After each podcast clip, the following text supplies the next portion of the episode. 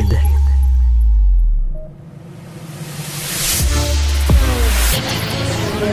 Il manie l'idée, il manie l'idée. La persuasion, le silence. Informé, informé. Cultivé, cultivé. Rigoureux, rigoureux. Pour savoir et comprendre. Mario Dumont. Bonjour tout le monde, bon début de semaine, bienvenue à Cube Radio. Euh, début d'année difficile. En fait, on pourrait dire période assez difficile pour la famille euh, royale. Vous savez que le roi avait, euh, le roi Charles III avait subi une intervention chirurgicale. Kate en a subi une plus majeure. Elle-même dans une convalescence. Elle est restée à l'hôpital plusieurs jours, retournée à la maison. Mais on comprend que les activités très très limitées. Eh bien, dans le cas du roi Charles, communiqué émis par Buckingham Palace au cours des dernières heures pour annoncer que euh, ben, il y a un problème de santé plus sérieux. Il est atteint d'un cancer. Euh, on ne donne pas plus de détails. Euh, des traitements sont en cours, donc ça nous dit déjà un détail, c'est qu'il y a traitement possible. Mais bon, il y avait eu une opération à la prostate. Est-ce qu'on peut faire le lien, là, que le cancer est dans cette dans cette région-là, ou est-ce que c'est peut-être qu'on nous dit pas tout, peut-être qu'il y avait d'autres tests à ce moment-là. Euh, mais quand même, là, donc interruption de ses activités, de ses sorties, de ses activités officielles. On dit qu'il va continuer à faire l'administration des, euh, des choses, mais voilà, ça laisse euh, toute la planète avec un point d'interrogation. Qu'est-ce qui arrive? Le prince Prince Charles qui est couronné depuis même pas un an, qui est roi, on dit depuis 18 mois, mais qui est couronné depuis même pas un an. On va souligner l'anniversaire de son, de son couronnement au mois de mai prochain. Les affaires publiques n'ont plus de secret pour lui. Les vrais enjeux. Les vraies questions.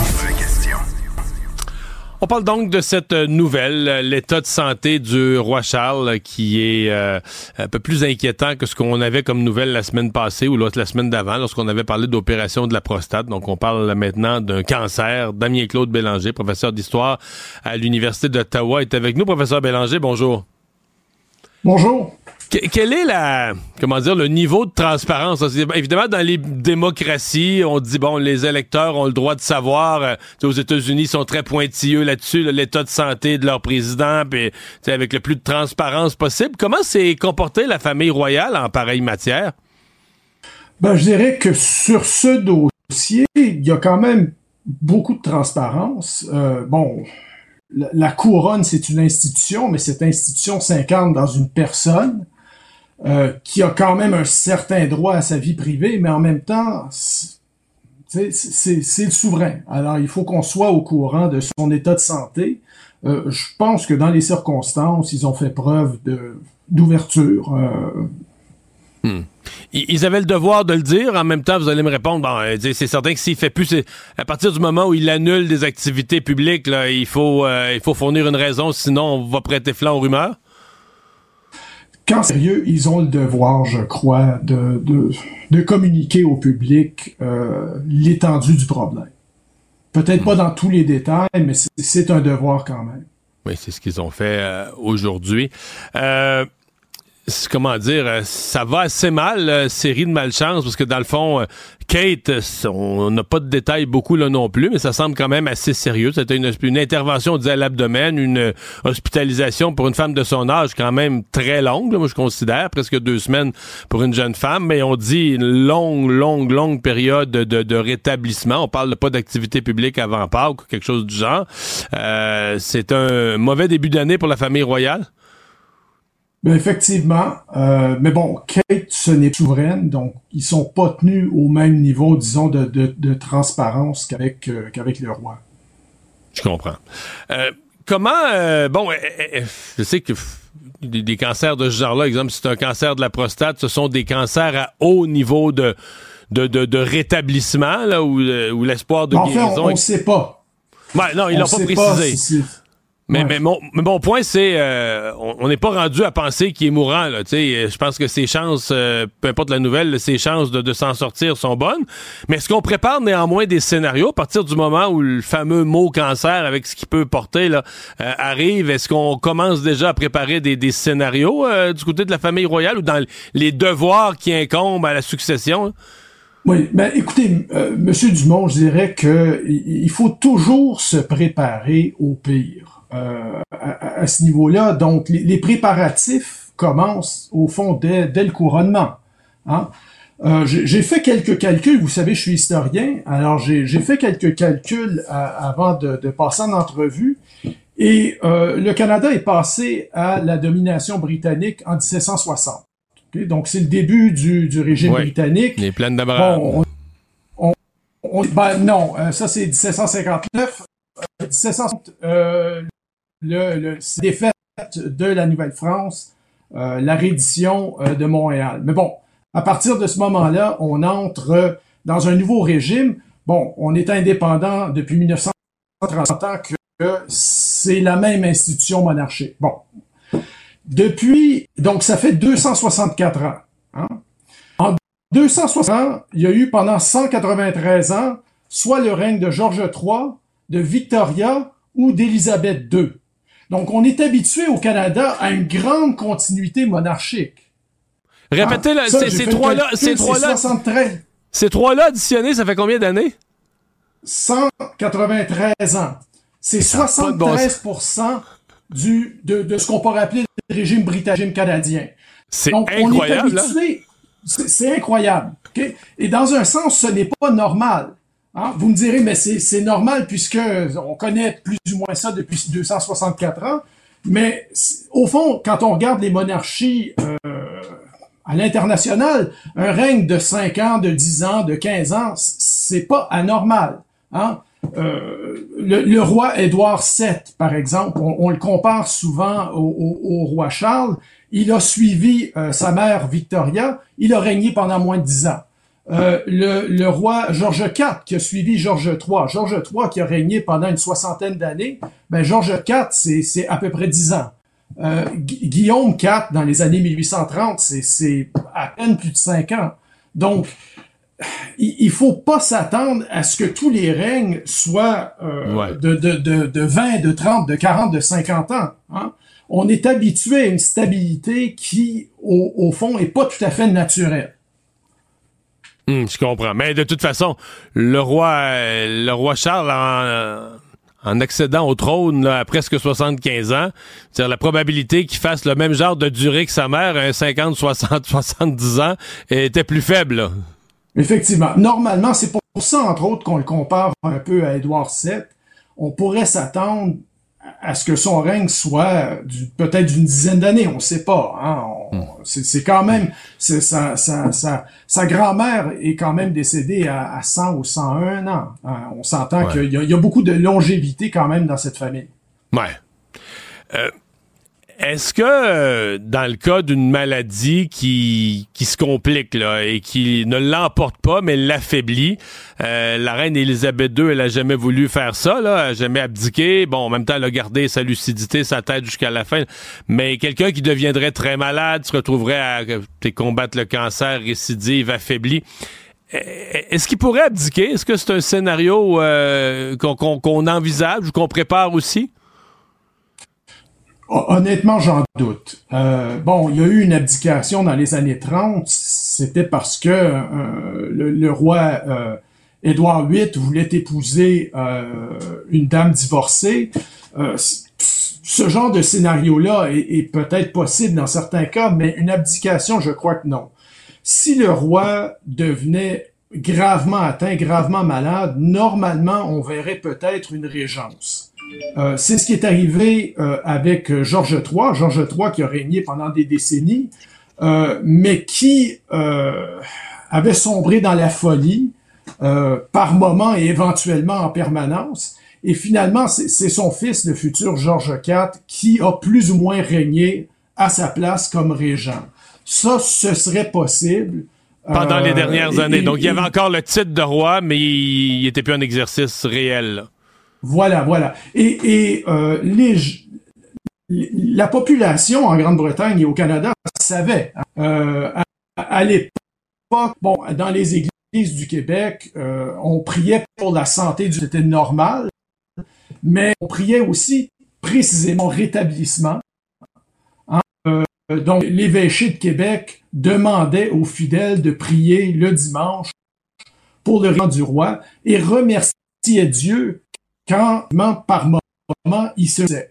Donc, euh, on a, au fond, 250 ans, 264 ans de, régime monarchique britannique au Canada. On, a des exemples là, de règnes qui ont été courts. écoutez, c'est là, il y a des systèmes qui sont en place, des traditions pour gérer à peu près tous les scénarios. Et toutes les transitions ont besoin. Euh, professeur Bélanger, merci beaucoup. Au revoir. Je vous en prie. Bonne journée. Bélanger, professeur d'histoire à l'Université d'Ottawa. Les rencontres de l'air. Lieu de rencontre où les idées se bousculent. Où la libre expression et la confrontation d'opinions secouent les conventions. Des rencontres où la discussion procure des solutions. Des rencontres où la diversité de positions enrichit la compréhension. Les rencontres contre de l'art. On parle politique avec Marie Montpetit. Bonjour Marie. Allô Mario. Qu'est-ce que tu retiens de cette conférence de presse? Et à sa décharge, elle n'était pas facile à faire, cette conférence de presse pour la présidente de la FAE, Mélanie Hubert, parce que ça sort d'un vote tellement serré. C'est finalement le, syndicat de la Haute-Yamaska qui a voté à 50,6% pour faire passer l'entente, alors qu'il y en avait quatre pour, quatre contre. le neuvième syndicat venait trancher. Et là, ce matin, elle, doit commenter à la fois les, résultats de la négociation et les résultats de tous ces votes. Euh, était, disons, était loin d'être euh, triomphaliste. Ouais, ce qui, ce qui est très puis j'ai plein de choses à dire là-dessus euh, sur Mario, mais tu sais, bon, sur l'entente comme telle, sur la négociation comme telle, moi, ce que je retiens de tout ça, c'est que tu as l'air d'avoir deux réactions au niveau des enseignants. Donc, tu sais, je veux dire, c'est c'est la même entente. Là. Les enseignants vont avoir les mêmes conditions, mais ils sont dans deux syndicats différents. Certains qui sont dans la FAE, certains qui sont dans la FSE. Et euh, quand tu regardes les résultats de vote, c'est quand même particulier parce qu'à la FAE, comme tu dis, bon, il y en a la moitié, tout qu'on résume simplement, il y en a la moitié qui ont voté contre, la moitié qui ont voté pour. C'est passé vraiment, tu sais, sur euh, sur la par la peau des dents. Euh, donc, ça démontre qu'il y a beaucoup de grogne. Ça démontre, je pense qu'on peut juste tirer cette conclusion-là que c'est une entente qui ne fait pas l'unanimité, qui qui, est absolument pas portée par l'enthousiasme, qui a l'air d'être très loin des attentes euh, qu'avaient les membres. Alors que quand tu regardes euh, auprès des enseignants qui ont fait partie du Front commun, donc qui n'ont pas fait 22 jours de grève, qui ont fait quelques journées de grève, mais ben là on est dans des euh, dans des taux euh, de 60% 65% d'approbation de l'entente. Donc est-ce que la frustration, est-ce que la grogne euh, ne vient pas de l'entente comme telle, du contenu comme tel, mais bien du fait d'avoir sacrifié 22 jours de salaire, d'avoir gonflé les attentes en disant moi c'est pas vrai que j'étais dans la rue, j'ai pas eu de paye pendant un mois, puis finalement tu te dis je vais aller chercher, là, je sais pas ce qu'ils voulaient chercher en bout de ligne en disant on va tout régler les problèmes du système d'éducation, de des enjeux salariaux aux enjeux de composition de la classe, aux enjeux. Tu sais, je sais pas s'il y avait pas un fossé qui a été alimenté aussi, puis ça c'est un peu la faute du syndicat peut-être aussi d'avoir tellement craqué les membres. Euh, donc ça, tu sais, moi j'en retiens ça. Et ce qui me, ce qui me, me, questionne encore beaucoup dans, dans le résultat de, de toute cette entente-là, de toute cette négociation-là, c'est que, tu sais, bon, j'entendais plein de gens qui disent, bon, est-ce que le gouvernement a gagné sa négociation ou est-ce que ce sont les enseignants qui ont gagné leur, leur, euh, leur négociation? Tu sais, moi, Mario, là, la seule chose qui m'importe, c'est les élèves du Québec. Est-ce qu'ils l'ont gagné, la, la, la négociation? Est-ce qu'en bout de ligne, pour eux, il y a plus de services, il y a plus d'accompagnement? Est-ce que c'est une entente qui va permettre de, de combler le problème principal d'où tout découle, à mon avis, qui est la pénurie d'enseignants. Le manque d'enseignants. Le manque d'enseignants. mais l'augmentation salariale devrait aider un peu quand même à recruter, je peux pas croire. Ben Mario, c'est exactement là que je veux t'amener parce que j'avais une discussion samedi justement avec des jeunes de secondaire 4, 5, cégep là, qui sont en plein là-dedans en ce moment-là. Ils sont dans leur choix de cégep, ils sont dans leur choix de profession. Puis il y en a une qui me dit "Ah, j'avais pensé être enseignant, mais finalement elle dit ça paye vraiment pas bien." Tu sais, je dis "Oh, ça paye pas bien." Je dis "Peut-être comme as-tu vu les les, les derniers euh, tu sais les résultats de l'entente? Je dis "C'est quand même un salaire très honorable."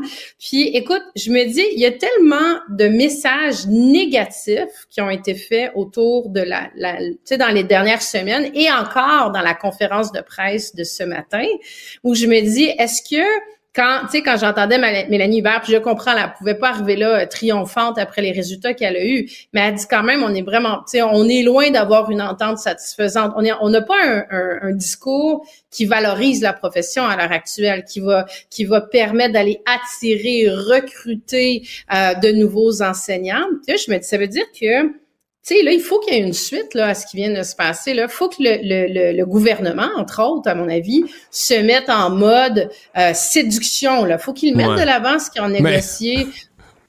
Mais, Marie, c'est un peu le cas des syndicats de la santé et de l'éducation, mettons, depuis quelques années. Là. parce qu'essentiellement, ils disent sur la place publique, on fait le pire métier du monde, mais il faudra en recruter plein pour que ça soit moins dur. Mais non, mais c'est exactement, c'est, le chat qui se mord la queue, là. On était, ah on fait le pire métier du monde. Le, plus dur, le plus dur, on est maltraité, mal payé, mal considéré au bureau, tout ça. C'est un enfer travailler dans le réseau de la santé, mais il y a personne pour que ça aille mieux, il faudra recruter plein, venez-vous-en. c'est comme ça. Ben voilà, voilà. Exactement. C'est un cul-de-sac total. Total. Donc, est-ce qu'au lendemain de cette négociation-là, où on est encore dans ce genre de discours-là, où on dit on n'a pas réglé la question de la composition de la classe, tu dis, est-ce qu'il y a des jeunes à l'heure actuelle qui ont, qui ont, qui ont suivi ça dans les derniers mois, qui suivent ça aujourd'hui, qui sont là, là, présentement en train de faire leur choix pour le cégep, pour le, baccalauréat en enseignement, qui se disent, hey, moi, je sais, moi, je sais, go, je vais. C'est, c'est, c'est la profession de mes rêves. Tous les problèmes ont l'air d'être réglés. Puis toute l'analyse qui est faite, on est encore sur c'est un calvaire à l'école publique. Puis je dis pas, je dis pas que cette entente-là pouvait régler tous les problèmes. Je dis juste qu'on peut pas arrêter aujourd'hui hmm. puis penser que cette entente-là va permettre en septembre prochain de ne pas avoir de pénurie de profs. Tu sais. Hmm. Marie, je, conclus en disant j'ai pas euh, toujours été du bord des gens de la FAE dans le sens de leur stratégie syndicale. Mais maintenant que tout ça est fini, j'appuierai au plus haut point aujourd'hui pour garder de l'optimisme et du positivisme, le fait que Bernard Drinville, comme ministre de l'Éducation, dise euh, la semaine prochaine, quand tous les votes de tout le monde vont être finis, là, qui disent, regardez, là, je le sais, j'entends que pour la composition de la classe, il y a de l'insatisfaction. Puis c'est pas une affaire de convention collective, c'est une affaire d'organisation de la classe. Donc tu peux dire l'année prochaine on va s'en occuper, l'année d'après on va s'en occuper, même si ce ne sont pas des années de négo là, on va travailler ensemble pour améliorer la composition de la classe. Je pense que ça pourrait un petit peu détendre l'atmosphère, donner un petit peu d'espoir, d'optimisme. En tout cas, je, je me lance à ça. Ouais, moi je me disais, tu vois, c'est quelque chose que j'aurais peut-être souhaité entendre pendant la négociation, mais en même temps, on se disait quand t'as trop de porte-parole puis trop de bruit ben puis trop ça, là c'est sur un moment donné, on leur disait taisez-vous, laissez les négociateurs faire, faites ce que vous avez à faire. Mais je pense qu'il faut qu'ils arrivent. Là, on voit là, les maîtrises accélérées. Tu sais, là, il y a quelque chose qui se passe quand même. Tu sais, il y a des, des, des, des tu sais, je pense que Bernard Drinville devrait arriver exactement avec ce message en disant écoutez, en ce moment, on manque d'enseignants, on manque de classes, on manque de locaux pour être capable de diminuer les groupes, pour être capable de pas dire à 60% on vous amène de l'aide. Non, on va le descendre à 50, à 40, à 30, à 20 sur un échéancier de 5 ans, de 6 ans, de 8 ans. C'est une priorité pour nous. Faut qu'il arrive avec ce discours-là, à dire on va travailler en collaboration. On a entendu, là. Ça il nous reste deux minutes pour parler du stade olympique, 870 millions pour avoir un toit fixe, rigide, malheureusement pas euh, rétractable, mais vitré néanmoins, qui va laisser entrer la lumière du jour. Euh, pour toi, c'est oui ou c'est non? C'est euh, oh, j'ai juste ces deux réponses-là, Mario. Ben non, je te lance comme ça, tu peux commenter. Ben non, mais tu sais, je, je, vais te faire ça très rapidement. Si tu me demandais ce que je ferais avec 870 millions, c'est pas ça. Euh, tu sais, je veux dire, avec Mais qu'est-ce que tu ferais avec le stade?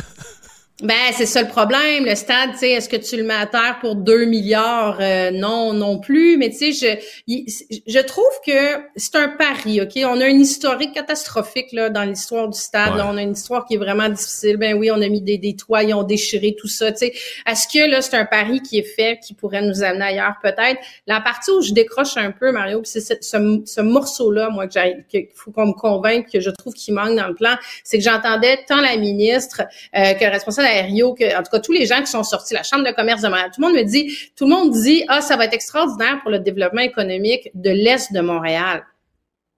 Moi, je suis pas persuadée de ça avec ce qui est proposé parce que oui, il y a eu un développement, si tu veux, de l'esplanade, ce qu'on appelle l'esplanade. Tu sais, le, jardin botanique, le biodôme, l'insectarium. Je, je dirais avec ma fille, on est, on est là plus souvent qu'autrement.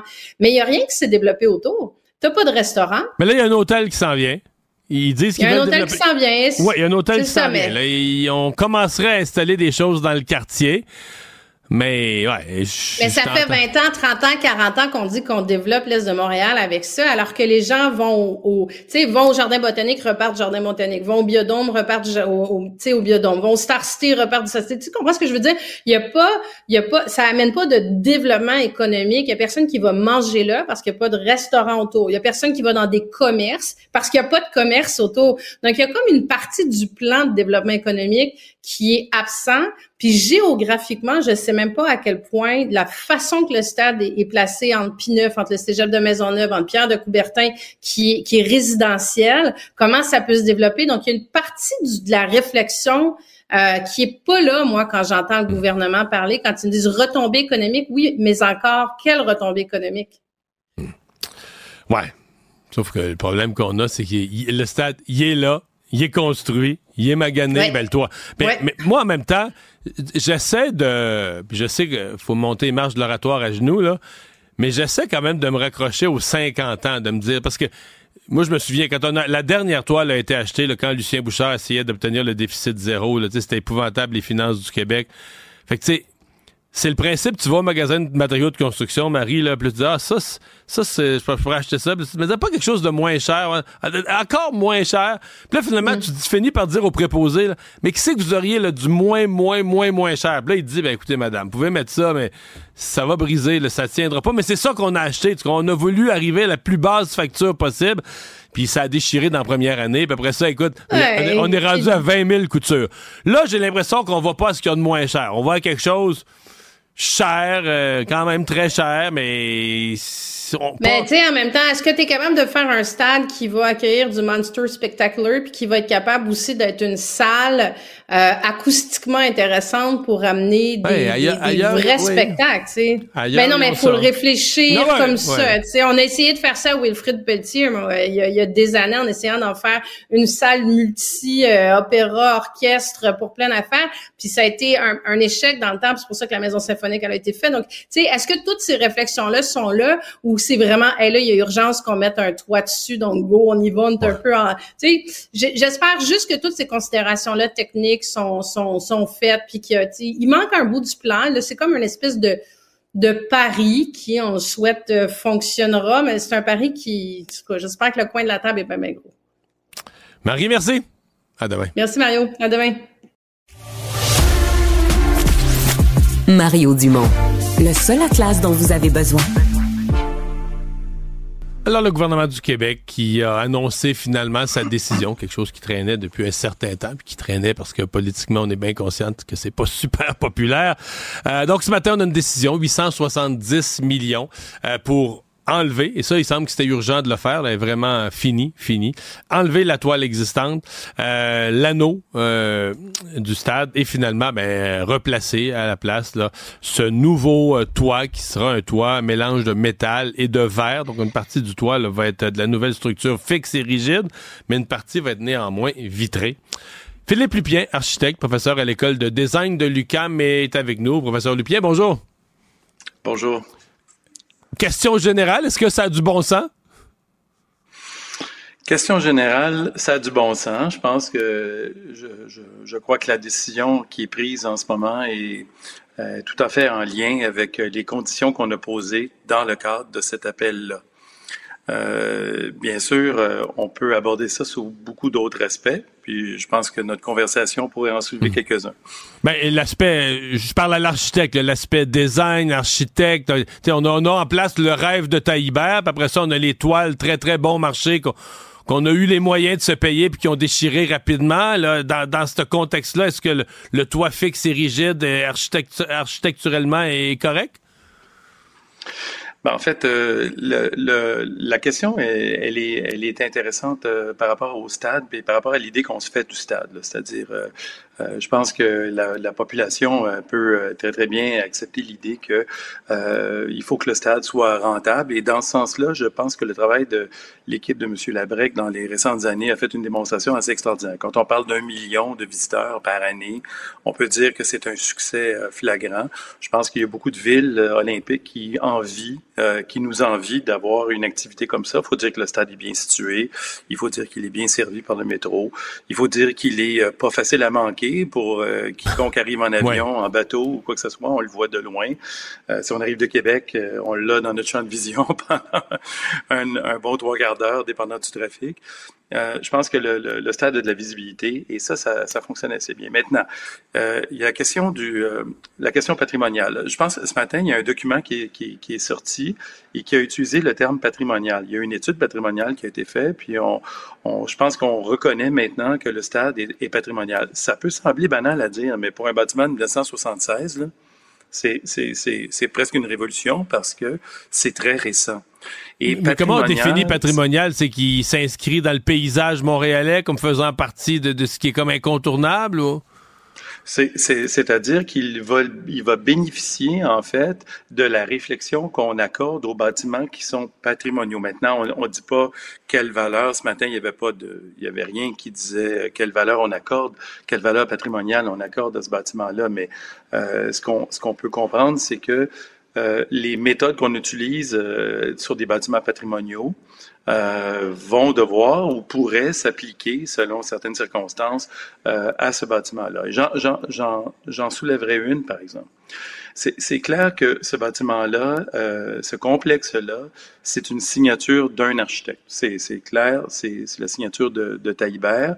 Taillibert, c'est un personnage important dans, dans, dans l'histoire de la France, de l'architecture française. C'est quelqu'un qui a relevé des défis euh, considérables dans des projets autres que le nôtre aussi, et qui nous a forcé euh, aussi à nous à relever des défis considérables. Ce, ce bâtiment-là, il bat des records mondiaux, faut pas l'oublier trois records mondiaux, la plus grande toile au monde, la plus grande tour penchée au monde, le plus grand stade en béton euh, en encorbellement au monde. Donc, c'est trois défis techniques que nous avons relevés euh, et que nous avons assemblés ensemble.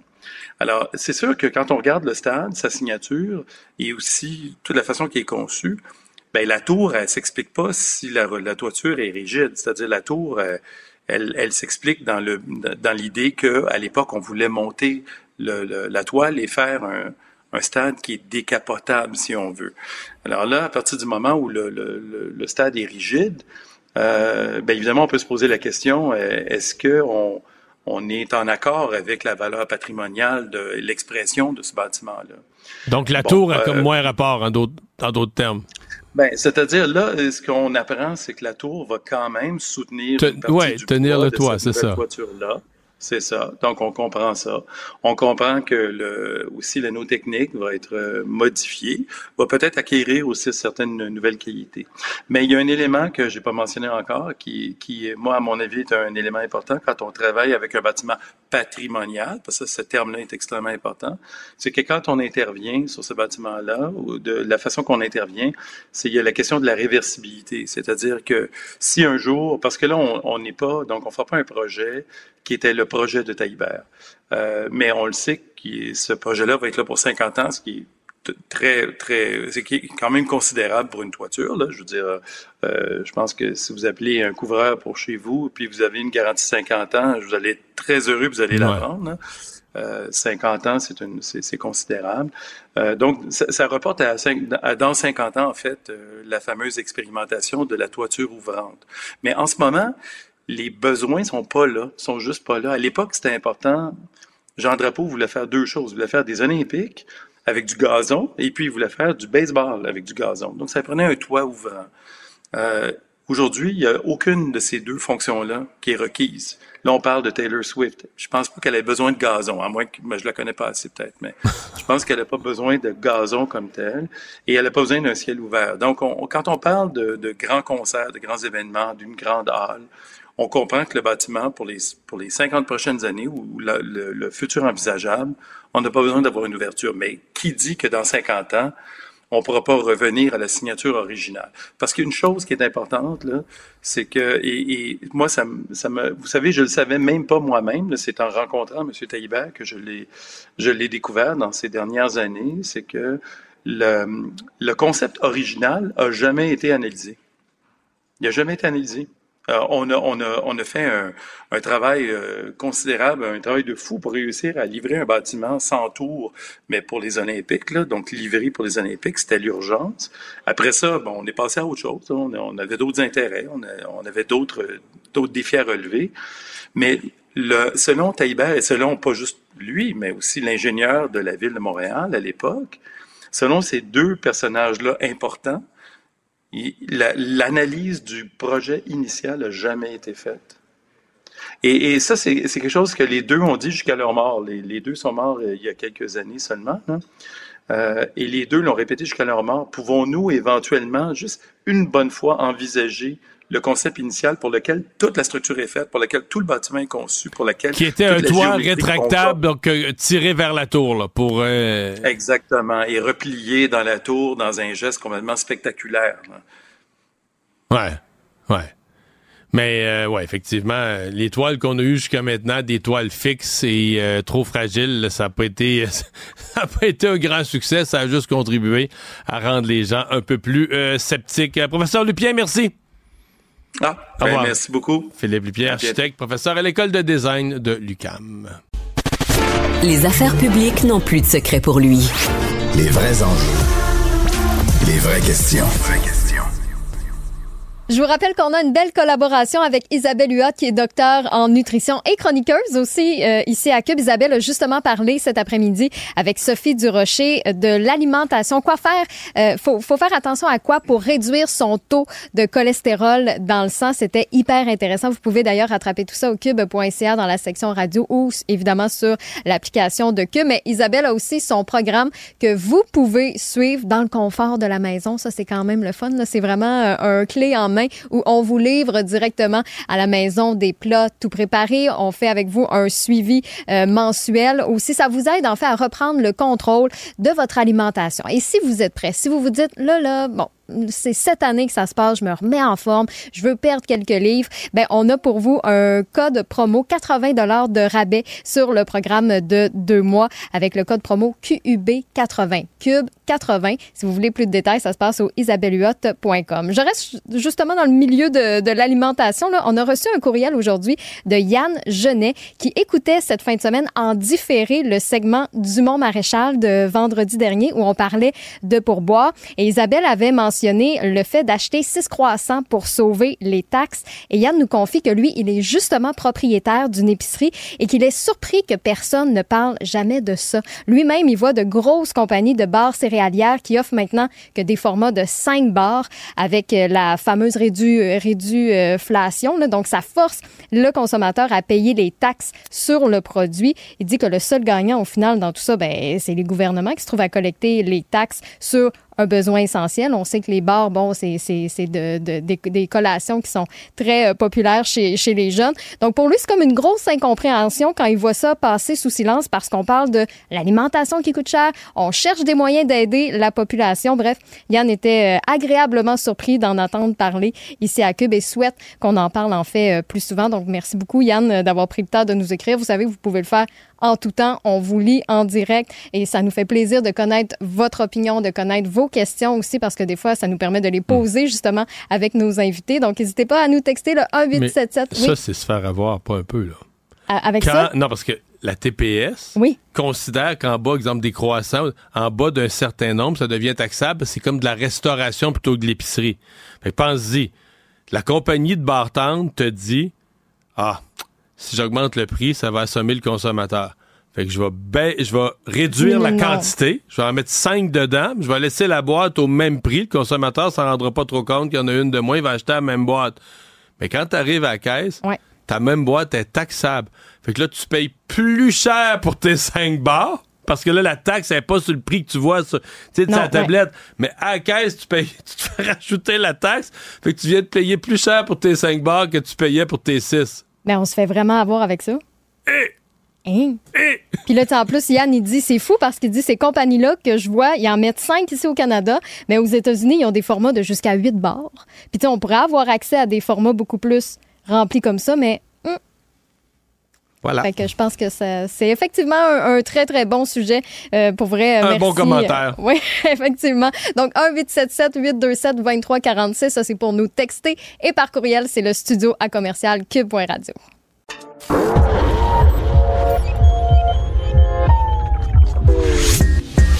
Savoir et comprendre les plus récentes nouvelles qui nous touchent. Tout savoir en 24 minutes. minutes. Bienvenue à Tout savoir en 24 minutes. Bonjour Mario. Bonjour. C'est la grande nouvelle qui est tombée ce matin. Québec qui va aller de l'avant avec euh, les cordons de la bourse qui seront déliés pour un nouveau toit pour le stade olympique. là. On se souviendra, il y avait eu un rapport accablant qui avait fait état là, vraiment d'une situation épouvantable, insoutenable même là, pour le toit du stade olympique. Combien de, de sutures, de coutures qui avaient été mises dans, dans le le toit? rapport de l'année passée, c'était 18 000 quelques cents, mais c'est l'an, c'est l'an dernier. Avec là, au rythme où on va, on est à 1000, 2000 par année, ce qui fait que la ministre, ce matin, elle, elle a parlé dans sa conférence de presse, elle a utilisé le chiffre 20 000. Pour- C'est un chiffre arrondi, là.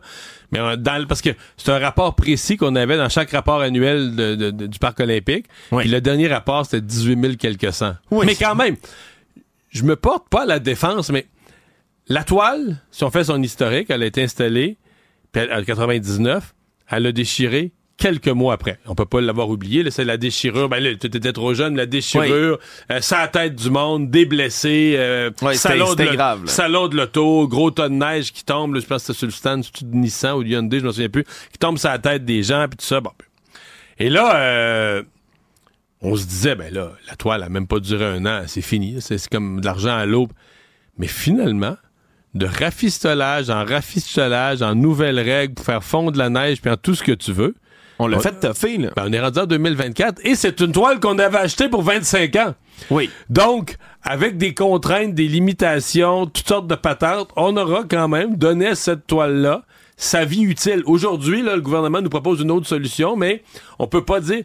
euh, si on l'avait changé en 2004, 2005, là, on aurait dit, OK, cette toile-là, on l'a achetée pour rien, mais là, on l'a étirée à sa vie utile pour laquelle on l'avait payé 25 ans. Parce qu'on Oui. avait payé ce qu'il y avait de, faut le rappeler, moins cher, moins cher, moins cher. Puis là, on a dit, euh, il n'y aurait pas une solution encore moins chère.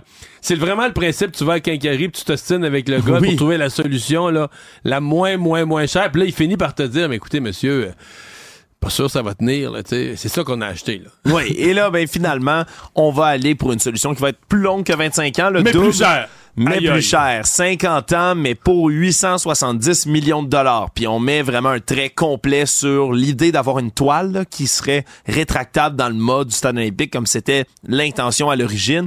On parle d'un toit qui va être rigide, mais avec un anneau, là, le cerceau autour, transparent en verre. là. Donc pour donner vraiment la lumière naturelle du jour ou encore les étoiles, le ciel étoilé de Montréal le soir. Donc on espère comme ça ramener l'intérêt des gens dans le stade olympique par la suite. On dit du côté du gouvernement, là, Caroline Proux, entre autres la ministre de la Métropole et du Tourisme, là, qui l'annonçait aujourd'hui en disant que on veut générer des revenus d'à peu près un milliard et demi de dollars sur 10 ans avec des nouvelles personnes qui vont se rendre jusqu'au stade. Certain que le coin en tant que tel là, autour du stade olympique pourrait être revampé lui aussi. Des projets probablement qui vont suivre là, par la suite. Mais il pense, euh, Michel Labrec, là, qui est le, le- le PDG du, du- du Parc olympique, pense pouvoir avoir 100 vrais jours, parce que là, on est à une trentaine, monter ça à 100 vrais jours d'occupation-activité. Oui. Ce qui fait que là, avec les montages, démontages là, du salon de l'auto et autres, c'est quasiment 200 jours. là. Si t'avais ça, puis 100 vrais jours, donc soit qu'il y a un concert, un événement sportif ou un salon en cours, euh, ça, euh, ça commencerait à être du sérieux. là. Si on avait ça, ça vaudrait la peine. Lui est convaincu que c'est faisable. Bon, euh, ben c'est certain que présentement, le stade, l'hiver, tu peux rien faire parce que s'il y a trois, tu sais que présentement, la règle de la régie du bâtiment, à 3 cm de neige qui tombe, il peut plus y avoir rien dans le stade. Non, parce que c'est trop risqué que ça retombe sur la tête de quelqu'un. Oui, c'est plus assez sécuritaire. 3 cm. Ouais, À Montréal. sûr- C'est sûr qu'un 3 cm, ça tombe Janvier, vite. hein? décembre, janvier, février, mars, oublie-le, le stade, là. Voilà, fait que t'es, t'es obligé de mettre une croix là-dessus, surtout que ben, tu sais jamais quand il peut neiger. là. Il a beau faire beau euh, quelques semaines, tu commences ton Non, événement, il se met à neiger, c'est salon de l'auto, c'est planifié 2-3 ans d'avance. Fait que tu peux pas fixer un événement en février 2026, 2027. Tu sais, T'étais fini. De toute façon, le stade, la toile était rendu au bout. Oui. Fait qu'il fallait faire quelque chose. Je sais qu'il y a des gens qui disent on aurait pu dû mettre un sou là-dedans. Dans lequel cas, ce qui te restait à faire, sincèrement, là, si tu mets plus un sou, C'est tu démontes le stade, ni plus ni moins. ben, le- ça c'est trop cher. Le, le déconstruire morceau par morceau, c'est trop cher. Surtout que c'est devenu, veux, veux pas, il y a des gens qui, qui n'aiment pas, mais c'est devenu un symbole de Montréal Ouais. quand Mais là, Ce même. qui te restait à faire, c'est que tu enlèves la toile, tu débranches l'électricité, tu débranches l'eau, ça devient des ruines. Comme le, le Colisée, au fil, au fil des siècles, ça va devenir comme le Colisée de Rome, là, une grosse affaire abandonnée. non, mais c'était ça, là. Oui, C'était ça le choix que tu avais, là.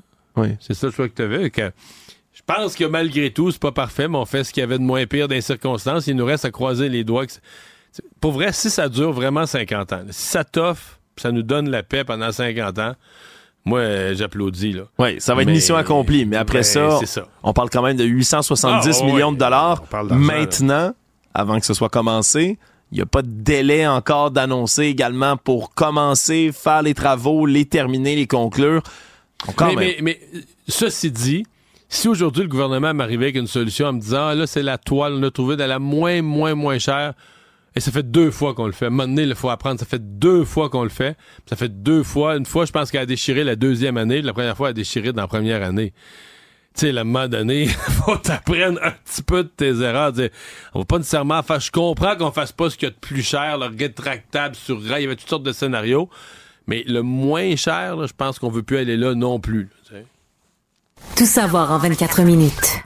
On attendait aussi aujourd'hui avec impatience euh, la comparution des cinq joueurs d'équipe Canada Junior 2018 qui sont accusés, je le rappelle, dans un scandale de viol collectif. Évidemment, quand on dit comparution, c'est pas eux-mêmes qui se sont rendus à la cour pu, aujourd'hui. Il aurait pu eux-mêmes aller plaider non coupable, mais ça a été assez expéditif, là. hein. Oui, ça s'est fait en visioconférence. Leurs avocats qui ont fait ça au, dab- au- au départ de manière virtuelle. Ah, Quelques dans- minutes à peine. quelques minutes à peine et là vont plaider non coupable là, pour euh, l'ensemble des chefs d'accusation Carter Hart, Dylan Dubé, Cal Foote, Alex Formenton et Michael McLeod qui étaient pas présents donc mais qui vont plaider non coupable dans cette affaire qui venait aujourd'hui en même temps que la conférence de presse très attendue de la police de London également en Ontario. C'est entre autres le chef de la police le Tai Twong qui a décidé d'expliquer un peu à la population ben pourquoi on avait décidé de reprendre l'enquête puis qui a présenté aussi des excuses. C'est Ouais. intéressant, merci envers On la va présumée prendre des victime. excuses parce que le reste, en ce qui me concerne, c'est resté flou. C'est Ouais. resté, euh, c'est resté approximatif.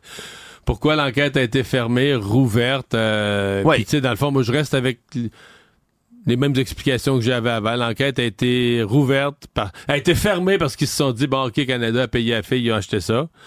Puis elle a été rouverte parce qu'ils se sont dit, euh, ouais, là, ça brasse, puis les journalistes brassent, puis...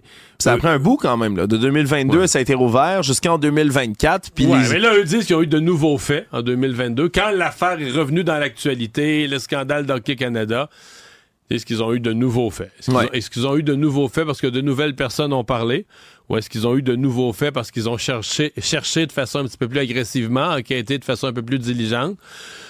Ça, je le sais pas. Ouais, c'est une autre option, bien évidemment. Et là, on transmettait ben, à la couronne toute la preuve aujourd'hui, là, plutôt de la part des procureurs de la couronne aujourd'hui en après-midi. Et on va revenir devant le tribunal le 30 avril prochain. Puis il y a fort à parier, bien sûr, que ça va être un procès qui va être très suivi. Ça a beau être ici, en Ontario.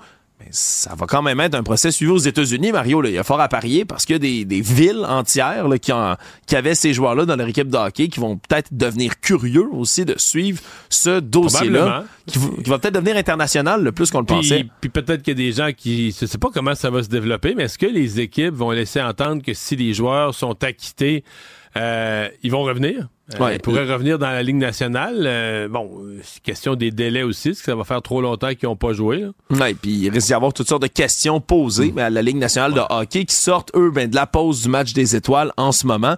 Donc, ça a peut-être détourné un tout petit peu l'attention de tout ce qu'on avait vu, mais il y a des gens qui vont assurément devoir répondre là, à des questions éventuellement. Mais déjà, à l'heure où on se parle, les accusés et leurs avocats doivent avoir. Ils disaient qu'ils allaient, en cours de journée, transmettre la preuve, là, que la couronne allait transmettre à la défense l'ensemble de la preuve, euh, vidéo, audio, euh, documentaire qu'ils ont. Alors, probablement qu'ils ont à l'heure actuelle le- le- le- le- les éléments de preuve là, qui, sont, qui, sont, qui sont déposés contre eux. Actualité.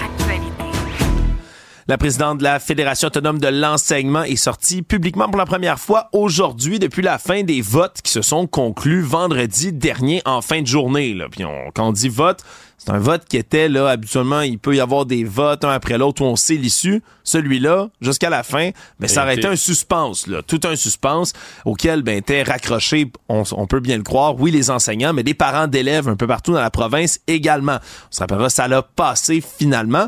Mélanie Hubert, qui est la présidente de la FA. ça a passé. ça a passé.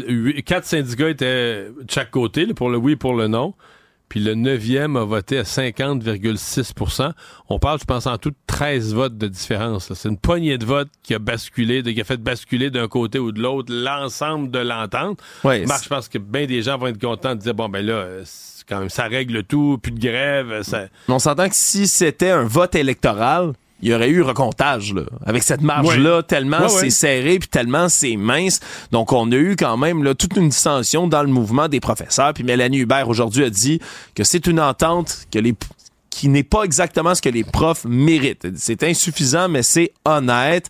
Donc, on peut croire que les livres vont peut-être finir par se fermer autour de ça. Mario, on est content, entre autres, des échelles salariales qui ont été augmentées pour les professeurs, mais c'est le même problème qui revient dans leur bouche l'organisation des classes, l'organisation du travail, entre autres, qui n'a pas été euh, comme il voulait. La de la classe, j'ai trouvé quand même que Mélanie Hubert a un petit peu exagéré dans le langage ce matin. Là, quand t'es rendu à dire, elle dit ça fait 20 ans qu'elle se prend juste des mauvaises décisions dans le monde de l'éducation.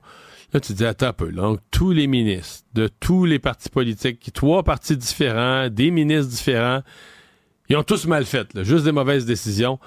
Tu sais, c'est des propos comme ça, moi, qui me font décrocher, d'autant plus qu'il y a trois ans et demi, quand ils ont signé l'entente précédente, la convention collective précédente, le gros problème à ce moment-là, c'était les jeunes enseignants. On dit dans le bas, le bas de l'échelle, ils commencent trop bas, puis les jeunes se découragent, ils gagnent pas assez les premières années. Et on a enlevé les cinq premiers échelons. Dans le fond, on a dit l'échelon qui était l'ancien échelon 5 ou 6, ça va devenir le premier. 53, 54 000, là, on va partir de là. Oui. Et ça, ça avait été qualifié par la FAE d'une entente historique. Fait que tu te dis, ben voyons, il y a 3-4 ans, on avait. On avait réglé des problèmes. C'était ça le plus gros problème, c'était les, échelons euh, les plus bas pour les jeunes enseignants. On l'a réglé. Mais tu sais, d'entendre ça après coup, tu dis, alors tout ça, tout ce qui a été fait, puis même ce qu'eux ont qualifié d'historique dans le passé, ça c'est tout plus bon. Ça fait 20 ans qu'on fait tout pour scraper le système d'éducation. C'est pour ça que les profs étaient dans la rue. Fait que autant, moi, je suis prêt à entendre de dire, regardez, on a réglé un certain nombre de problèmes, on a avancé.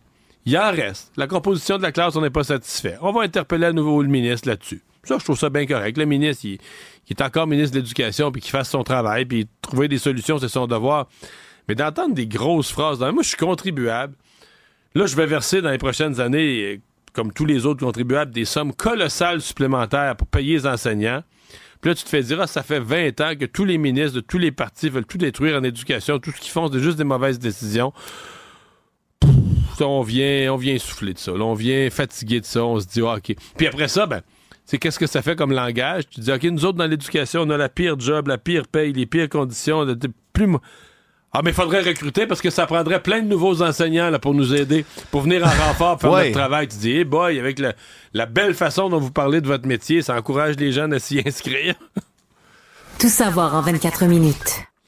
Après avoir beaucoup critiqué Québec solidaire et le Parti libéral du Québec pendant entre autres la course dans Jean Talon, voilà que la coalition Avenir Québec fait la même chose. La même chose, remettre de la publicité sur Meta parce que on se souviendra là, ça avait été dénoncé vertement depuis que Meta, donc Facebook, Instagram entre autres et WhatsApp boycotte tous les médias depuis un bon moment, là, depuis le passage du, projet de loi C-18 à la Chambre des communes, là, qui demande une rémunération, donc un partage des revenus des contenus en ligne envers les médias canadiens. Et là, ben, c'est spécial parce que la Coalition Avenir Québec, qui se remet à faire ça, soit dit en passant de manière régionale, pour aller rejoindre une certaine partie de la population, des mots de leur directrice générale Brigitte Legault, mais ils avaient critiqué très fort. Là. Puis en particulièrement, François Legault, là, on se souviendra qu'il avait dit que Québec solidaire devrait changer de nom parce qu'il n'était pas très solidaire avec les médias. C'est sûr que quand tu fais la même chose, c'est spécial. Euh, un autre recul. De l'autre côté, à chaque fois qu'un parti comme ça, quand Québec solidaire l'a fait, quand, bon, les libéraux sont comme restés un peu discrets là-dessus, on continue à le faire. Quand euh, la CAQ recule, ben c'est comme un... C'est comme toute une fleur à métal, parce que dans le fond, ce que tu leur dis, c'est vous êtes vraiment incontournable. Ouais, vous, êtes essentiel, on peut pas se passer de vous. vous êtes on n'a pas le choix. Vous êtes plus important que tout. Vous êtes une courroie de transmission absolument euh, euh, qui est qui est tu sais, qu'on peut pas s'en passer, là, qui est indispensable là, à notre même à notre survie. Et c'est comme c'est le plus beau cadeau qu'on peut pas faire à Meta. Euh, À la défense de tous les partis politiques qui l'utilisent, je comprends qu'un jour ils font le constat, ils disent oui mais tout le monde est dessus, personne chiale. Personne ne l'a boycotté. Ce, réseau social-là, cette compagnie-là, Meta, le Facebook, a fait le plus gros coup de cochon qu'on peut faire à un pays. Un coup de cochon incroyable de dire on va couper, on va pas payer, on va pas respecter les lois. Euh, vous nous imposez la loi, on va couper les nouvelles, on mettra plus aucune nouvelle sur nos plateformes. C'est un coup de cochon terrible. Probablement que jamais dans l'histoire des compagnies, jamais dans l'histoire des compagnies, une compagnie aura fait un tel coup de cochon sans. Exemple, nos épiceries. Regarde comment les gens sont choqués contre euh, IGA, Métro, Provigo. Pour mille fois moins que ça, là. Ils ont augmenté. en- Écoute, les prix augmentent, mais les prix augmentent chez les fournisseurs, les épiceries qui revendent. Ben, Peut-être qu'ils ont abusé quelquefois, des fois, sur la fixation de prix. Je dis pas que c'est pas arrivé, mais je veux dire, pas comparable comme coup de cochon avec Meta. Le monde nous écrit, les gens nous écrivent, ils chiolent contre les épiceries, ils chiolent contre les compagnies d'épicerie.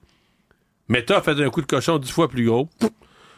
Ouais, puis c'est presque rien. là. Je dis pas qu'il y en a des gens là, qui critiquent, mais c'est tellement petit. Donc les partis politiques, ils se disent, ben là, nous autres, pourquoi on se priverait de quelque chose où la population voit pas ce qu'il y a de mal, voit pas ce qu'il y a de grave, tout le monde, tout le monde est heureux, tout le monde trouve ça correct, tout le monde aime Facebook. Ouais, c'est certain que ça devient tellement incontournable. là. Des plateformes comme celle-là, tout le monde est dessus, puis c'est c'est comme euh, c'est comme, comme ce service qui est gratuit aussi, hein, j'imagine, comme personne paye Ben ouais, directement, ben ouais. on Ah, paye avec nos pas, t'es la données. la marchandise. T'es la marchandise de ce site-là, mais c'est certain que les gens ben, veulent Mais- pas arrêter de l'utiliser non plus. Mais euh, la CAQ qui recule sur euh, Meta, le Facebook, est-ce qu'il va être obligé de faire la même chose sur la question du financement? Reculer puis nous dire dans six mois, mais là, finalement, là, on va recommencer à recueillir des dons, on va changer telle, telle, telle procédure. Ça se pourrait, ça, Mario. Euh, moi, je, je- genre, le, le bruit du camion qui recule, là, je tu l'entends déjà. Je hein? l'entends déjà de loin. Jusqu'ici, bon. Nostradamus, Mario. On verra si ça se réalise. Savoir et comprendre, tout savoir en 24 minutes. Toujours en politique, il y a beaucoup de personnes qui ont été interpellées à réagir au retour en politique de Denis Coderre, ou du moins du prétendu ou du futur retour en politique de Denis Coderre, qui s'intéresse de plus en plus à la chefferie libérale. Lui qui euh, n'a pas reçu jusqu'ici d'appui de quelques députés libérales que ce soit ici au Québec.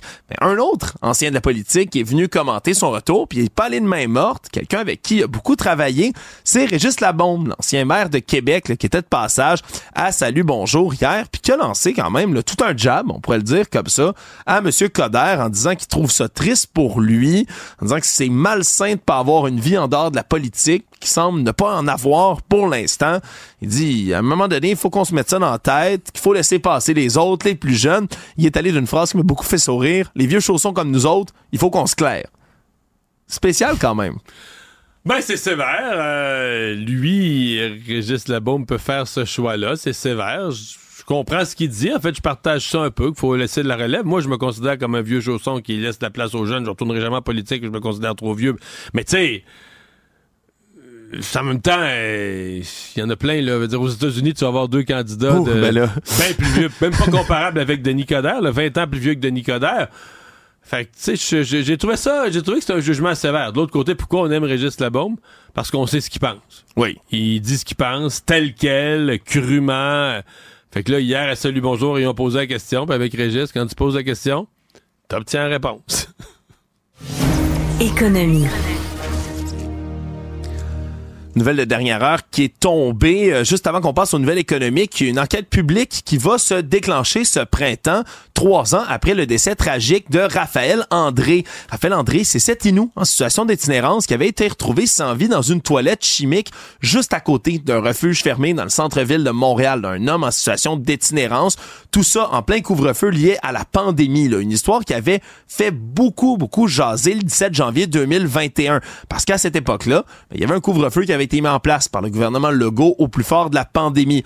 Tout le monde devait se quitter, là, quitter l'espace public, quitter les rues à 20 heures jusqu'à 5 heures du matin pour libérer les rues, libérer l'espace dehors. Et les refuges, ben, c'était la même chose. On devait se trouver un refuge si on était quelqu'un en situation d'itinérance avant 20 heures. Et là, ça avait été levé, tout ça dans la suite du décès, justement, de Raphaël André, là, pour les personnes itinérantes qui avaient bénéficié d'une exception. Mais là, trois ans plus tard, c'est un peu une enquête publique surprise là, qui vient de tomber. Il était mort gelé, ni plus ni moins. C'est ce qu'on avait compris, c'est ce que j'imagine qu'on va pouvoir démontrer Ouais, là, beaucoup plus précisément là, dans ce rapport du coroner qui va être rendu public là, prochainement. Donc on va on va pouvoir suivre tout ça, là, des audiences publiques qui vont se tenir bientôt. Mais c'est quand même là, un décès qui avait beaucoup, beaucoup Ouais, choqué ouais. à l'époque. On s'en Ouais, puis c'est souviendra. bien qu'on c'est long quand même, comme d'habitude, les enquêtes du coroner arrivent plus vite, mais mieux, mieux vaut tard que jamais. là. Tout savoir en 24 minutes. Québec a présenté aujourd'hui un rapport qui a été dévoilé par le Conseil de l'innovation du Québec. Un rapport volumineux, 142 pages, qui s'intitule Prêt pour l'IA, l'intelligence artificielle. Ça avait été, là, depuis longtemps, un sujet dans l'air, celui de l'intelligence artificielle, puis de comment le baliser. Puis c'est justement ce que vise ce rapport-là, c'est-à-dire comment on doit s'orienter ici au Québec pour encadrer l'intelligence artificielle qui arrive de plein fouet dans nos vies. Et là, ben, avec le ministre de l'Économie, Pierre Fitzgibbon, le ministre responsable du numérique, Éric Kerr, et l'innovateur en chef du Québec, Luc Sirois, on a expliqué un peu là, les grandes lignes de ce rapport-là. Parce que c'est un gros dossier, là, Mario. Gros dossier à aborder, puis qui va toucher là, tellement de législations différentes. Là. Puis on s'y Oui. attend. Puis quand j'entends les gouvernements encadrés en matière de technologie, euh, ça n'a pas toujours été facile. Le gouvernement est pas agile, mettons, avec la technologie. Puis tu veux encadrer, mais tu veux pas non plus. euh, tu tu veux pas perdre ce qu'il y a de bon, tu veux empêcher les abus, mais tu veux pas étouffer le secteur. Euh, J'ai hâte de voir. Je pense que c'est bien quand même que les gouvernements soient déjà rendus là, là, parce Ouais. que les choses avancent tellement vite que entre, euh, entre être avant-gardiste et être en retard, des fois, d'après moi, il va y avoir seulement quelques mois. Là. Ouais, là, la ligne peut être mince là-dedans, surtout que le Québec a un, un rôle clé dans le développement de l'intelligence artificielle. là. On a parmi les plus grands scientifiques du monde, là, Yoshua Bengio, entre autres, là, sur l'intelligence artificielle, qui font qu'on est très bien positionné. Et c'est d'ailleurs là, ce que visait le ministre Pierre Fitzgibbon aujourd'hui en disant, oui, on veut réglementer, mais pas trop. Là. On veut s'arranger pour qu'il y ait quand Non, même place pas à du secteur, développement. ça. Exactement. Et donc, ben, on veut, là, c'est le premier le constat de ce rapport-là, faut développer une loi cadre qui va être spécifiquement dédiée à encadrer le déploiement de l'intelligence artificielle. Faut qu'il y ait des modifications du code du travail aussi, c'est ce qu'on recommande, parce qu'il va y avoir des emplois complètement transformés par l'IA, d'autres qui vont être supprimés carrément par l'intelligence artificielle, c'est quelque chose qu'on sait. On veut, doit soutenir dans les lois ces gens qui vont perdre leur travail, les réorienter ailleurs. Besoin d'agir contre la désinformation aussi, ça c'est un autre point important du rapport. Et on veut protéger dans le milieu de la culture le travail des artistes et des auteurs également, d'être capable de légiférer par exemple pour empêcher l'utilisation d'une voix ou d'une image générée par l'intelligence artificielle qui provient du droit d'auteur de quelqu'un ou de la voix, de la personne même qui a engendré le produit. Donc c'est un gros rapport qui est tombé aujourd'hui, rapport volumineux mais qui, comme tu le dis, va être intéressant à suivre. C'est surtout la mise en place après ça de ces recommandations-là qui risquent d'être serrées. Le monde. On a appris aujourd'hui que le roi Charles III, à moins de neuf mois après avoir été couronné, a été euh, diagnostiqué avec un cancer, un cancer qui va le tenir à l'écart de la plupart de ses fonctions publiques pour une durée inconnue. Lui qui était opéré justement à la prostate. On parle d'une hypertrophie bénigne. Au départ, on se disait que c'était peut-être pour un cancer, justement de la prostate, mais finalement non. Mais pendant la procédure médicale, selon le palais de Buckingham, on aurait découvert une forme de cancer qui n'a pas été précisée et on commence les traitements immédiatement là, du côté du roi Charles III qui euh, a pris le, trône, le trône là, un an et demi après la, mort de sa mère aujourd'hui est en place sur le trône. Mais euh, ce qu'on nous dit, c'est qu'il va continuer l'administration des affaires, mais euh, il met quand même une pause sur ses sorties euh, extérieures, là, ses sorties publiques. Voilà, donc on risque de ne pas le voir là, interagir bien de sitôt là, dans sa fonction public. Donc, ça va être, euh, ça va être un dossier à suivre. C'est, Ça a eu l'effet d'une bombe, cette nouvelle-là, lorsque c'est Ouais, tombé aujourd'hui. rapidement. Ouais, des dirigeants d'à peu près tous les pays qui ont euh, émis leur souhait là, de prompt rétablissement pour le monarque. dur début d'année parce que Kate aussi là, euh, est, euh, a été opérée. Ça semble quand même majeur. Elle a été une couple de semaines parce que depuis à son âge, elle a été hospitalisée plusieurs jours et sortie de l'hôpital. On parle de convalescence jusqu'à Pâques. Donc elle aussi. Donc euh, deux, deux personnes malades quand même sérieusement dans les premières semaines de cette année 2024 dans la famille royale. Résumé l'actualité en 24 minutes, c'est mission accomplie. Pour savoir ce qu'il y a à comprendre, Mario Dumont. Isabelle Maréchal, Tous les trois mois, il faut que tu arrives avec un nouveau produit. Là. Tout le temps, tout le temps, tout le temps, tout le temps. Mario Dumont. Comme on dit en québécois que ça a fessé là. La rencontre, Maréchal Dumont. Je sais pas comment on va y arriver. Et c'est le moment de parler euh, économie avec euh, Francis Gosselin. Salut Francis. On n'a pas eu la bonne introduction, mais non, on a eu correct. une erreur d'introduction, mais moi, j'ai quand même, on me dit que c'est Francis. Euh, tu veux me parler le de cet investissement de 870 millions dans le stade olympique? euh, Oui, ben effectivement, ce qui a été annoncé aujourd'hui par la ministre du Tourisme, là, un investissement ben, pratiquement d'un milliard de dollars là, pour rénover euh, essentiellement l'anneau et le toit du stade olympique. Euh, c'est drôle, je fouillais là, dans, dans les, les, les livres d'histoire, selon les données euh, de, la, de, la, de- la Régie des installations olympiques, le parc olympique aurait coûté à l'époque, bon, c'est en dollars de 1976, mais 937 millions de dollars. Ouais. Donc là, on, on remplace un tout petit bout de, de ce qui vaut à peu près, ce qui vaut à peu près 4 milliards en dollars d'aujourd'hui. Je le Ah, calculais, ben, tu fais le bon calcul. 4, 4,5 dans ces eaux-là. J'allais dire. Et donc essentiellement, euh, tu sais, ce qu'il fallait, euh, ce qu'il fallait faire ça. Tu sais, il y a plusieurs voix qui se sont euh, levées ces derniers temps euh, pour dire que finalement le stade olympique c'était possiblement le seul emblème qu'on avait à Montréal qui était un peu distinctif, tu sais, par rapport à, à Mm. d'autres villes, là, je sais pas la, la Tour Eiffel ou euh, le World Ouais. Trade Center, l'Empire State Building. Euh, donc euh, c'est cette notion un peu qu'on investit non seulement dans une bâtisse avec du béton, mais aussi dans un, une, un, Ouais. bâtiment, une infrastructure emblématique. Mais, de mais c'est la liste des choix, là. Tu sais, euh, t'es décideur, t'es au gouvernement. C'est quoi la, c'est quoi la liste des options, là? Ben, c'est de démolir la patente, là, ce qui Mais ça, ça pas- mené à une levée de bouclier, puis dont le coût Non, aurait été, je pense, est- supérieur à ce qu'on Ben a oui. annoncé aujourd'hui. On parlait de 2 milliards de dollars. Euh, sinon, ben, de, de garder ça tel quel, je sais pas, d'opérer un stade à ciel ouvert, peut-être. Mais ça, ce que je comprends, Euh, c'est que tu peux plus vraiment. C'est, ça, c'est vraiment Ouais, c'est le principe du Colisée de Rome, c'est-à-dire t'enlèves la toile, t'enlèves tout ce qui est dangereux, t'enlèves la toile, euh, tu débranches l'eau, tu débranches l'électricité, puis tu dis bon ben regarde, on touristiquement, comme Colisée de le Baladez-vous les gens. Ouais, baladez-vous, vous le voyez. On aurait pu imaginer, Mario, une expérience avec de la réalité augmentée. Par exemple, rappelez-vous dans le temps des Ouais. Jeux olympiques, comment c'était, puis tu mets comme un casque. Bref, ça pour dire que c'était comme un peu nécessaire. Euh, la ministre fait valoir là, des retombées économiques. Je suis toujours un peu sceptique de cette expression-là. là. C'est-à-dire que grâce à cet investissement-là, on va pouvoir à nouveau tenir euh, des spectacles, des activités. Puis là, ce qu'on promet, c'est que ça va être 12 mois par année sans interruption. On parle de. Et, mais, euh, euh, Labrec, là, qui est quand même à son affaire, Michel Labrec, il parle de 100 jours par année. Il dit la somme, puis là, ça compte pas les montages, démontages de salons. Le 100 jours Ouais, d'activité. Donc, la somme des salons, des événements sportifs, des spectacles, on pourrait avoir de l'activité 100 jours par année. Si on réussissait vraiment ça, euh, ça serait pas pire, là. Ah, puis je veux dire, il n'y a pas euh, énormément de, de salles de cette euh, dimension-là à Montréal. là. Je veux dire, même le Palais des Congrès qui a une certaine superficie, là, il y a certaines restrictions également. Donc, effectivement, c'est une infrastructure euh, privilégiée. Mais comme je dis, Mario, je pense qu'il faut voir ça à la fois pour sa valeur économique événementielle, comme on vient de le mentionner, mais aussi pour sa valeur un peu patrimoniale, Ouais. culturelle. Comme je dis, c'est le truc qu'on a à Montréal qu'il faut un peu entretenir. J'ose espérer que cette fois-ci, parce qu'on parle d'une durée de vie de cette nouvelle installation-là de 50 ans, euh, j'ose espérer justement que, un, on va euh, être capable de garder les coûts sous contrôle et que ça finira pas par être 3 milliards plutôt que le milliard qui a été annoncé Ouais. aujourd'hui. Euh, et que, deux, ça va pas se mettre à tomber en morceaux dans 8 ans, puis il va falloir recommencer. Moi, Fran- moi, Francis, là, ce que tu viens de dire, c'est rien que ça. Moi, là, si tu me dis que je trouve ça cher, mais si tu me dis 870 millions 50 ans, aujourd'hui, je signe. Parce que je me dis, regarde, on n'a pas le choix, le stade il est là, puis on peut pas le démolir. c'est bon.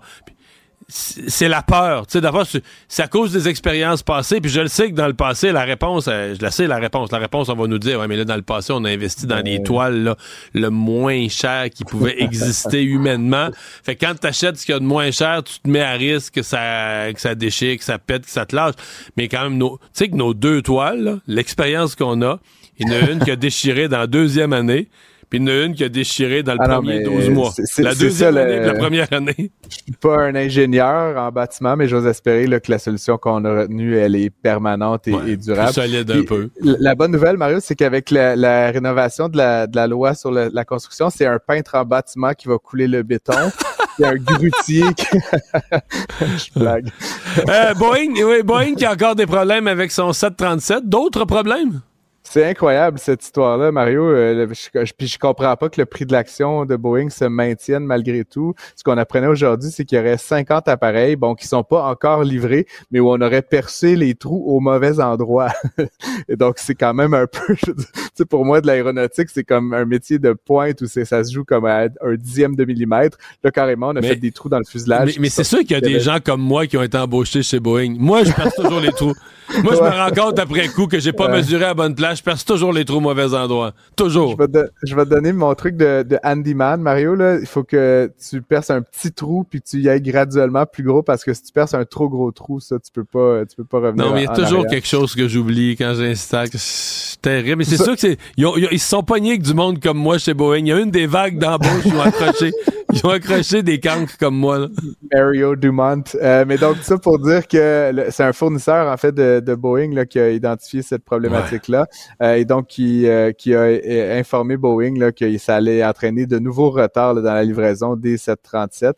donc, encore une fois, c'est une nouvelle tuile qui s'abat. Puis vraiment, là, ça c'est une énième preuve qu'il y a vraiment des enjeux de qualité importants chez Boeing. Et j'espère que, la, que la, haute direction est consciente de ça. Et, et toujours sur le même modèle. C'est ça qui vient sur, la réputation. il nous reste quelques secondes. Tu veux me parler de cette usine, les dirigeables, les, nouveaux dirigeables Flying Whales qui pourraient transporter de l'équipement lourd euh, de façon miraculeuse. C'est du sérieux, là, ça s'installe? Ben, c'est en train de s'installer. La shortlist, comme on dit, la liste courte est rendue à trois sites. On parle de Drummondville, Trois-Rivières et Sherbrooke qui pourraient accueillir euh, cette usine. On parle de 75 hectares, donc un petit peu moins de 200 acres. C'est la moitié de l'usine de Nordvolt à titre de comparaison. Quand même, c'est gros. Et donc, euh, c'est gros. Ça pourrait engendrer un petit peu d'opposition. On le voit dans le cas de Nordvolt ces jours-ci. Bon, là, il y a moins la dimension environnementale, tout ça peut-être, mais encore une fois, le président de l'entreprise assure que quand ça va être installé puis qu'on va voir ces magnifiques dirigeables s'envoler, on va avoir tout oublié. Mais encore une fois, il reste quelques étapes avant le lancement du premier truc. Investissement Québec, les trois villes, Drummondville, Sherbrooke, Trois-Rivières. Trois-Rivières, Ce serait important que les, environnementalistes de ces trois villes-là commencent déjà à se faire des petits bâtons puis des affiches au cas où, là, pas se faire prendre de vitesse pour s'opposer. compris, Mario. On est, on est prêt. on est prêt. Salut. Isabelle Maréchal. Tous les trois mois, il faut que tu arrives avec un nouveau produit. Là. Tout le temps, tout le temps, tout le temps, tout le temps. Mario Dumont. Comme on dit à Québécois que ça a fessé, là. La rencontre, Maréchal Dumont. Je sais pas comment on va y arriver. Bonjour Isabelle. Bonjour Mario. Tu me parles de quoi aujourd'hui? Tu me parles des ben, enfants, des enseignants, de l'école? Oui, et du difficile rattrapage parce que là, tu sais, les fameux plans de rattrapage tels que proposés hmm. par euh, le ministre de l'Éducation, Bernard Drainville, euh, lui, il avait, il avait évidemment donné euh, le mot d'ordre pour que ça se passe bien, puis qu'il disait que tous les outils allaient être là et tout. Puis hmm. dans les faits, tu sais, ça a un peu, un peu tardé hmm. avant que les plans sortent et tout. D'ailleurs, il y en a encore qui n'ont pas reçu leur plan hein, de rattrapage. C'est ce qu'a fait le ministre. Vas-y. Il a dit là, je me ferai pas d'ennemis, j'imposerai rien. C'est ça. Je vais écouter tout le monde. Ouais. Je vais donner de la sou tout ce qui est demandé là, de la souplesse. Moi, je mets l'argent sur la table, je donne de la souplesse, de l'ouverture. On n'impose plus d'en haut sa volonté. Là. On prend le temps d'écouter. Puis le message, c'est vous allez avoir les ressources, vous inquiétez pas. Sauf Et là, ils sont en train de nous prouver, ces gens-là, ben, que, si tu mets pas tes capes d'acier pour botter des derrières, ben, ça arrive à moitié. Excusez-moi, Mais non, mais tu as raison, puis tu vas exactement dans le sens de, de, ce que je veux dire. Puis ce que je vois là, on voit entre autres qu'il y a des parents qui commencent à sortir euh, publiquement pour dire, écoutez, moi, mon enfant a des enjeux euh, de troubles euh, TDAH ou toutes sortes de, d'enjeux euh, qui font en sorte que c'est pas évident de se rattraper comme ça, là. Parce que ce qu'on remarque, puis j'ai ici, juste dans un secondaire 2, suivi univers social, c'est la lettre qui a été envoyée à des parents euh, de, de classe d'univers social, donc secondaire 2, ils ont 13 ans. Hein? Puis là, on leur dit la présente, ça vaut la peine de, de, la lire parce que ça dit la présente vise à vous informer que nous avons terminé les notions couvrant la Renaissance. C'est le fun, il étudie la Renaissance, j'aimais ça. Ah les, les résultats d'évaluation sont dans le portail. L'ensemble des résultats sont plus ou moins favorables. Cependant, certains élèves, on le voit bien, ont la motivation plus difficile. Un peu plus d'effort intellectuel serait apprécié, associé à une participation plus active en classe. Là, on s'entend que là, les enseignants disent, pouvez-vous participer plus? Puis pourriez-vous faire plus d'efforts intellectuels? Un, ils ont 13 ans. Deux, si je me fie au témoignage qu'il y avait entre autres d'une mère dont le, fils a un rattrapage difficile parce qu'il y a un TDAH, elle disait, même nous, les parents, on est à bout. Elle dit, mon, mon enfant est déjà brûlé, puis on est, on est le 5 février. Ça fait, ça fait même pas un mois qu'ils sont tournés à l'école. Ça fait trois semaines. Je poursuis la lettre. Présentement, nous couvrons le contenu portant sur les grandes explorations maritimes. Intéressant sujet aussi. L'activité d'apprentissage sous forme de projet d'équipe permettra de couvrir l'ensemble des notions. Pour ça, il va falloir une activité d'évaluation qui suivra l'ensemble des activités. Mais pour bien réussir, votre enfant doit absolument avoir lu et complété les pages de son cahier 48 à 63, 72 à 75. Je suis disponible tous les jours et le midi pour répondre aux questions. Moi, c'est une mère qui m'a écrit pour me dire, moi, mon enfant, là, il dit, là, lis 25 pages, là, allez, lis ça, là, puis il faut que tu sois, là, s'il te plaît, d'avoir un peu de, comment ils disent ça, d'effort intellectuel et puis de participer activement en classe.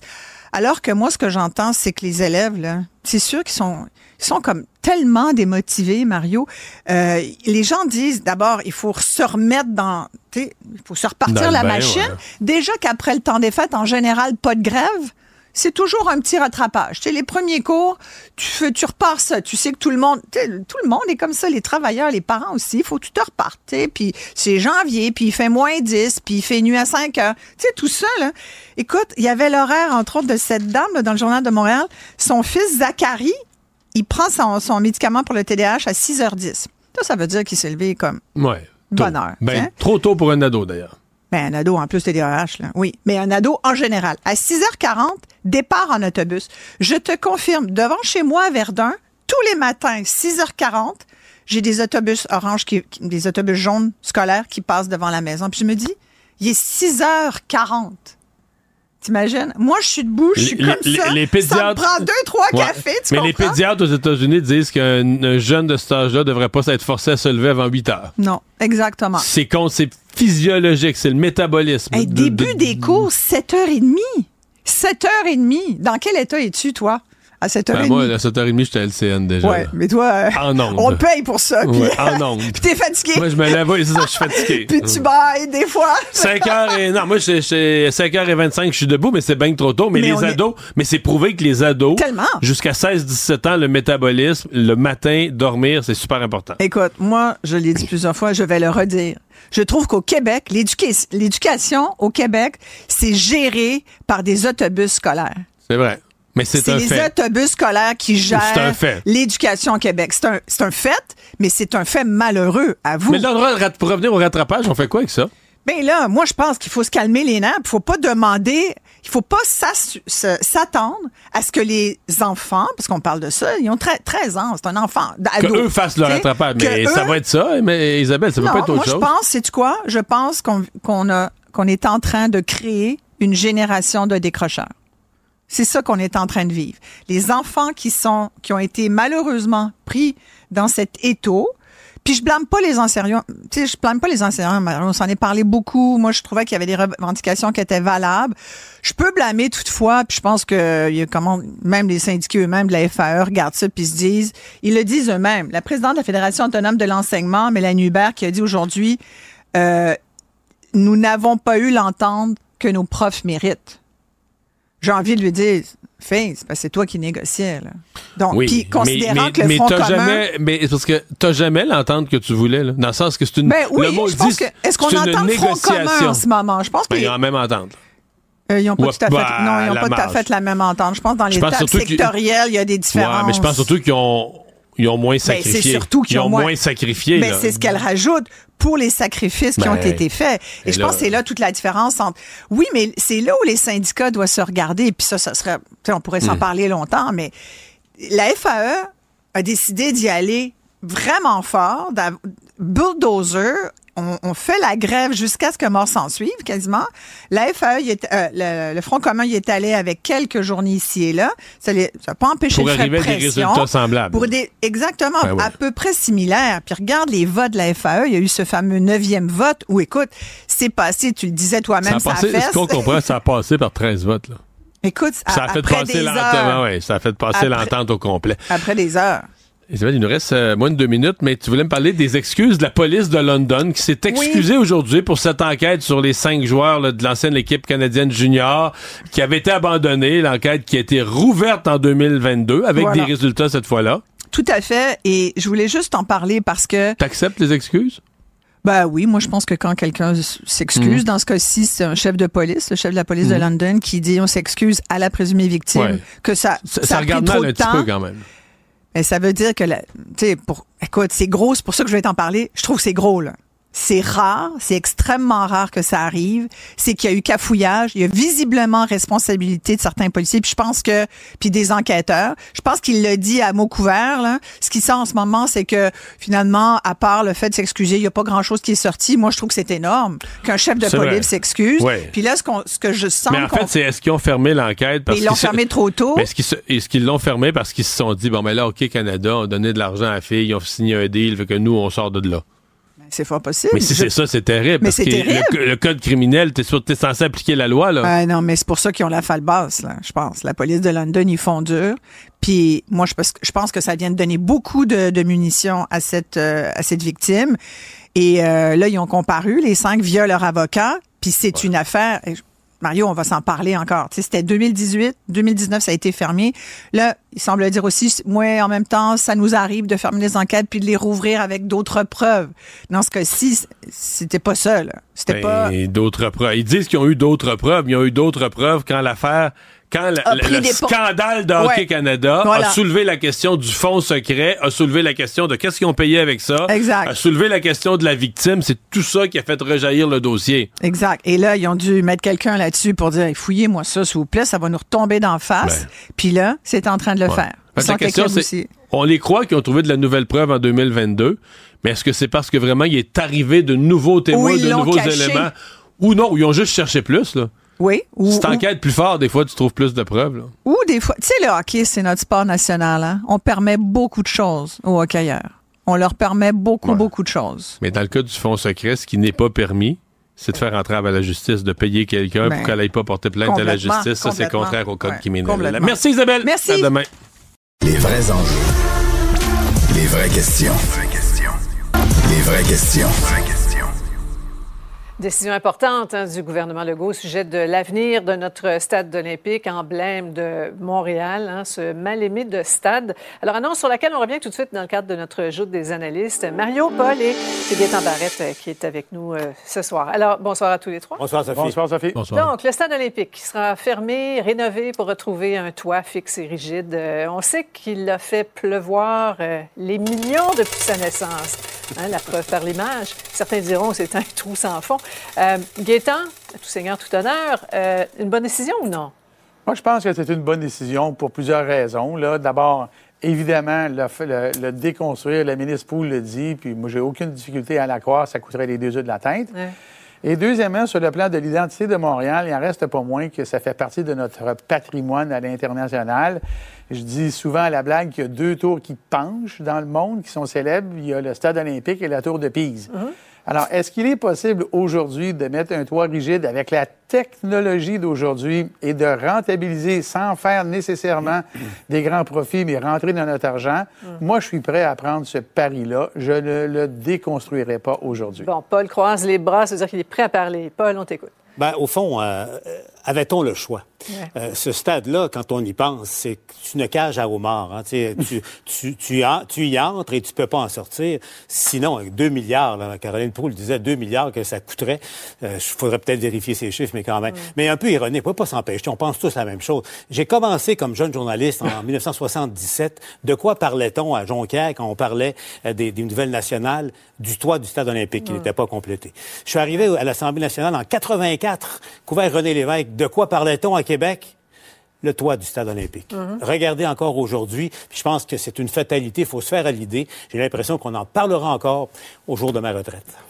qui sait? Mario, avant d'aller à toi, là, vous en parlez, le ministre Proux qui l'a expliqué très clairement, détruire le stade, ce n'était pas une option, on va l'écouter. Les évaluations sommaires sont de l'ordre de 2 milliards de dollars pour démolir le stade olympique. Bon, c'est 2 milliards. En même temps, Mario, hmm. dans le contexte économique qu'on connaît, c'était la chose à faire. Certains vont poser la question. C'est sûr, mais tu sais, s'il y avait une solution facile, ça serait réglé depuis longtemps. si on l'a reporté, puis on a étiré ça. Puis, tu sais, dans le passé, quand même, faut pas se leurrer. parce que là, on a essayé de le couvrir deux fois. Les deux fois avec des toiles. La première a pété dans la deuxième année. La deuxième, celle qui est là présentement, a pété mhm. dans la première année, puis ça a été grave. Il y a eu des blessés, la neige est tombée sur des gens. et, euh, mais quand même, on l'a rafistolé recousu, réparé. Puis ça fait 25 ans et sa vie utile, mhm. on l'avait acheté pour 25 ans. Puis qu'on a réussi à l'étirer puis à se rendre aux 25 ans de sa vie utile. Sauf que là, qu'est-ce que tu veux? On est rendu à l'année, il faut, faut faire quelque chose. Il fallait prendre une décision. À un moment donné, tu peux plus reporter parce que là, c'est fini. Là, scrap complètement. Mhm. Il fallait prendre une décision. Moi, dans le fond, je me croise les doigts parce que je me, je me rallie à cette décision-là très bien, mais c'est juste que, euh, que ça coûte pas, qu'il n'y ait pas trop de dépassement de coûts qu'elle dure vraiment 50 ans. Sincèrement, je vais monter marche de l'oratoire à genoux pour que, le toit dure un vrai 50 ans, qu'on n'entende... Non, mais qu'on n'entende plus parler, que ce soit réglé. Je dois, dire, je dois rendre hommage à quand même quelqu'un, Michel Labrec, dans l'histoire de notre stade, avec tous les malheurs, Rarement un être humain aura donné autant d'amour. Il a consacré les dernières années de sa vie à s'y intéresser, à travailler, à aller chercher les meilleurs experts, à bâtir un projet, à avoir une équipe devant. Lui, il vend le stade. Il est sûr que si on le, répare, on va pouvoir faire 100 journées par année de concerts, événements sportifs, salons de l'auto et autres. Et euh, ben là, il nous, il nous livre ça. Et tu sais, à un moment donné, il faut, faut, faut, que tu bouges dans la vie. Tu peux pas toujours attendre, t'asseoir sur tes mains puis attendre. on va en reparler avant ta retraite, Paul, c'est pas mal sûr. euh, méchant On va revenir sur les négociations qui, nous ont beaucoup occupés euh, à la fin de l'année 2023 et on en parle encore. L'entente négociée notamment par la FAE qui a été euh, finalement acceptée par les membres vendredi, mais c'est passé par un cheveu.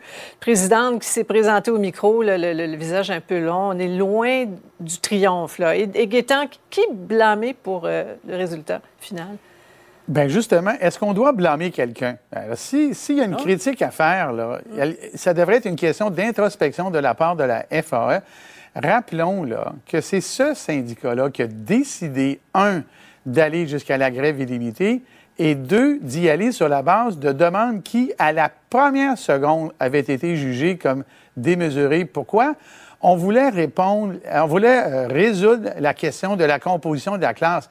La composition de la classe, ça passe par de l'embauche et des ratios étudiants-professeurs qui doivent changer. On les a pas, les professeurs. Alors, faire une grève générale avec un objectif de résoudre quelque chose qu'on ne pourra pas résoudre en le sachant à la case départ, ça s'appelle une erreur. Et là, aujourd'hui, ils voudraient porter le blâme, comme on l'a vu ce matin sur le gouvernement. Le gouvernement n'a pas de blâme là-dedans. Bon. Euh, quelle leçon à tirer de ce conflit? En tout cas, on a posé la question à, des parents. On, a des réactions toutes chaudes qu'on vous présente. Ben, tant mieux, on est super content de savoir que les enfants auront euh, une année assez stable. Si les professeurs sont, sont, satisfaits de l'entente, ils vont continuer de donner un bon enseignement à nos enfants? Ben, j'espère qu'on va pouvoir régler euh, tout ça rapidement puis que nos enfants vont pouvoir euh, rattraper un petit peu tout ce retard. Bon, oui, Mario, les, parents qui, ont, qui en ont arraché aussi hein, pendant ces longues semaines. 22 jours hein, de conflit la priorité des parents aujourd'hui, c'est que les enfants aillent à l'école. On les questionne sur tous les angles, mais ils ont que ça en tête. Il faut que ça marche, il faut que les enfants aillent à l'école. Moi, je vais dire, euh, j'ai beaucoup de critiques sur la FAE. J'ai été sévère avec eux, mais aujourd'hui, j'aimerais quand même, quand tout va être réglé, l'autre syndicat, quand tout va être fini, j'aimerais quand même entendre Bernard Drinville dire, comme ministre de l'Éducation, que cette question de la composition de la classe, c'est pas fini. Là. Ouais. C'est pas parce que c'est pas un enjeu de négociation. Donc, l'année prochaine, ce sera pas une année de négociation, mais on pourrait quand même travailler à améliorer ça. L'autre année aussi. Donc, donner un peu de un peu de positivisme, un peu d'optimisme Mm. pour donner aux enseignants une espèce de... Parce que là, c'est comme si c'est lourd, puis ça... Ouais. ça- Il y a quelque chose qui marche pas dans leur Donc, affaire. euh, Ils disent, nous autres, là, on a le pire métier du monde, mais il faudrait qu'on recrute pour que ça soit moins pire. Mais si Ouais. t'annonces que t'as le pire métier du monde, les jeunes n'iront pas là-dedans, là. Donc, le ministre de l'Éducation qui a des devoirs à faire, Paul. Oui, c'est un test de sincérité pour le ministre, c'est- cette question-là. S'il est vrai que c'est la grande priorité du premier ministre et du gouvernement, ben regarde, euh, qu'il démontre au cours des prochains mois. Test de sincérité aussi pour les enseignants, euh, les, les anciens grévistes qui sont retournés au travail, euh, le rattrapage des, des élèves qui ont été impactés par, par euh, leur débrayage. Ils sont où? Est-ce que ça va fonctionner? Puis aussi une réflexion à tenir sur, euh, plus largement, sur la, la démocratie syndicale. On revient à ça. Est-il normal qu'une grève si longue soit déclenchée? Euh, Je parle pas du questionnement tactique, là, mais avec un taux de participation de 6 plusieurs mois avant le déclenchement Ouais. de, de la grève en question. Et la semble mécanique des votes aussi qui a été Exactement. euh, remise en Et, question. en- et en même temps, c'est la faiblesse du Oui. ministre de ne pas être arrivé en fin de course avec un plan d'embauche pour résoudre la problématique de la composition des clanches. C'est sa faiblesse. Merci. Après la pause, avec des amis comme ça, pas besoin d'ennemis, direz-vous, on revient sur euh, ces propos cinglants tenus par l'ex-maire de Québec, Régis Labaume, au sujet de Denis Coderre. Pour savoir ce qu'il y a à comprendre, Mario Dumont. Bon. Quand on arrive aux douanes, on a quelqu'un qui... euh, parce que quand on arrive aux douanes, je trouve toujours que même si on n'a rien à... À se on a reprocher, rien à, rien à cacher. On a juste nos petits bagages, nos bobettes, puis nos bas, on a l'impression de faire quelque chose de mal. Euh, quand tu essaies de passer une cargaison, tu dois euh, filer nerveux un peu, là. Surtout si ta cargaison, ben, c'est 650 000 de cannabis, Mario, de potes dans un camion. C'est ce qui a été révélé dans une poursuite au civil en ce moment, euh, qui euh, se passe contre un camionneur, en ce moment, un camionneur qui avait été embauché pour aller livrer là, du cannabis dans les maritimes. Ce camionneur-là a été engagé par la compagnie de cannabis légale Greentone. Le problème, c'est que c'est une compagnie québécoise, canadienne, qui veut aller porter ces, ces, ce pote-là Dans un pays où c'est légal? Dans un pays où c'est légal, pas aux États-Unis où c'est illégal. Puis le problème, c'est que là, mais le camionneur en question, lui, il a pas, il s'est pas posé de questions. Il a regardé son GPS, il l'a parti, puis il a vu qu'il y avait deux chemins proposés, dont un était beaucoup plus court. Il a dit ah ben je vais prendre le chemin le plus court. Le problème, c'est que le chemin plus court, il passe par le Maine. Et que monsieur ben, a continué à suivre son GPS. Puis quand il a approché des douanes, parce qu'il y en a maintenant près des douanes américaines, plein de panneaux qui disent ici, le cannabis, c'est pas légal. Vous entrez du Canada où c'est légal. Vous ne devez pas en avoir. Vous ne pouvez pas entrer dans notre pays. euh, des pancartes, là. Des pancartes. Ben, donc. Continue à regarder tout ça, ce qui fait en sorte, ben, qui est arrivé? Ben, c'est rendu jusqu'aux douanes, puis là, ben, la Homeland Security ont ouvert le camion, ils ont pris la cargaison de cannabis au grand complet, puis ils t'ont brûlé ça, Mario, ils ont détruit ça immédiatement, parce que c'est ce qui arrive, là, c'est confiscation puis destruction. Et là, deux jours plus tard, ben, le camionneur puis sa compagnie sont obligés de dire à Green, à Greentone, ben, on a perdu toute votre cargaison, là, elle est perdue et irrécupérable. Et là, le problème, c'est que Greentone, après ça, ben, Eux, ils l'ont promis, ils l'ont promis à des commerces... euh, L'on promet des commerces, c'est des centaines de milliers de dollars qui viennent de perdre. Et là, essaie de ravoir un peu là, tout ça, puis se rendre compte que le camionneur ben, avait pas ses assurances pour aller porter une cargaison de cannabis. Ce qui fait en sorte ben, qu'ils peuvent même pas réclamer aux assurances le montant qu'ils ont perdu. Et donc, ben, intente une poursuite de 1,4 million de dollars en plus en frais et intérêts sur la cargaison qui a été détruite. Donc, euh, ça a coûté pas mal cher, merci, ou ça risque de coûter pas mal cher, à moins qu'il y ait une entente hors cours qui se signale. Mais ouais. Mais c'est peut-être une fonction que Google Maps devrait ajouter. Si vous livrez, si vous livrez une cargaison de cannabis, ne passez pas par ce chemin aux États-Unis. Merci, Alexandre. Salut. Mario Dumont. Une feuille de route impressionnante. Un curriculum vitae aussi long que le pont de la Confédération. Curriculum vitae aussi long que le pont de la Confédération. Tu sais, j'ai trouvé ça, euh, j'ai trouvé ça triste pour lui. Parce Triste? vi- visiblement, Denis Coderre n'est pas capable d'avoir de vie en dehors de la politique, et ça, euh, c'est malsain. Là. Mais il faut que tu te mettre dans la tête que ben, t'es pas séduit. Je pense à une femme comme Marois Risky. Marois n'y va pas à cause de, de- qu'elle est enceinte. Mais dans deux ans, quand elle sera prête à y aller, là, elle va savoir Denis Coderre d'un. Euh, disons que le vieil ami de Denis Coderre et ex-homologue de Québec, euh, M. Labaume, n'est pas allé avec le dos de la main morte. Comment vous avez reçu ces bons conseils, Paul? Ben, S'il est vrai qu'un chum, c'est un chum, je sais pas comment on peut cataloguer l'amitié C'est un chum. Coderre euh. Bon, et on connaît Régis Labaume, il dit ce qu'il pense et il pense ce qu'il dit. Mais en même temps, moi, moi, je reviens au fond de la question, c'est que les libéraux peuvent dire merci à, à Denis Coderre, peu importe sa décision, parce que sortez M. Coderre de l'équation. Qui, a- qui aurait parlé du Parti libéral du Québec au cours des deux dernières semaines? sais? Sans lui, là, les libéraux, on dirait, et eux-mêmes, euh, pa- par leur stratégie, se sortent de l'équation ou du jeu politique euh, en ce moment. Mais euh, disons que Régis Labaume, oh boy, ça, ça fait mal. Gaétan? Ben, tu sais, Sophie, il y a toujours eu une compétition Québec-Montréal. J'ai l'impression qu'on la revit par le retrait de la politique et le retour en même temps. C'est un individu, Régis Labaume, qui est coloré. Là, on a vu beaucoup de couleurs. Alors, étaient-ils vraiment des grands amis avant? Je ne sais pas. Mais il y a une chose qui est certaine, je suis pas sûr qu'ils vont aller souper ensemble la semaine prochaine. Qu'ils le sont encore. Mario, M. Labaume a ajouté, Mais- là, les vieux chaussons comme nous autres, il faudrait qu'on se claire sur le principe. D'accord avec ça? Ben, quand, quand il s'inclut, ça devient acceptable. Si quelqu'un de jeune disait ça, des autres, des vieux chaussons, ça passerait se pas, mais là, il s'inclut. on doit le prendre. Mais, mais moi, je pense que le dommage n'est pas grand pour Denis Coderre pour la raison suivante. Denis Coderre ne s'imagine pas, ne se présente pas comme étant le renouveau. Là, on comprend, c'est ce que c'est. C'est quelqu'un qui a une longue expérience. Il a fait du fédéral, il a fait de la mairie, il veut se, réa- il veut se réessayer à Québec. Il joue la carte de l'expérience du vieux routier qui connaît, le, tu sais, qui connaît le tabac. Donc, il se présente pas. Donc là, il est attaqué sur le front qui est pas du renouveau, là, qui est bon. Le vieux chausson, c'est un peu sévère, j'en conviens.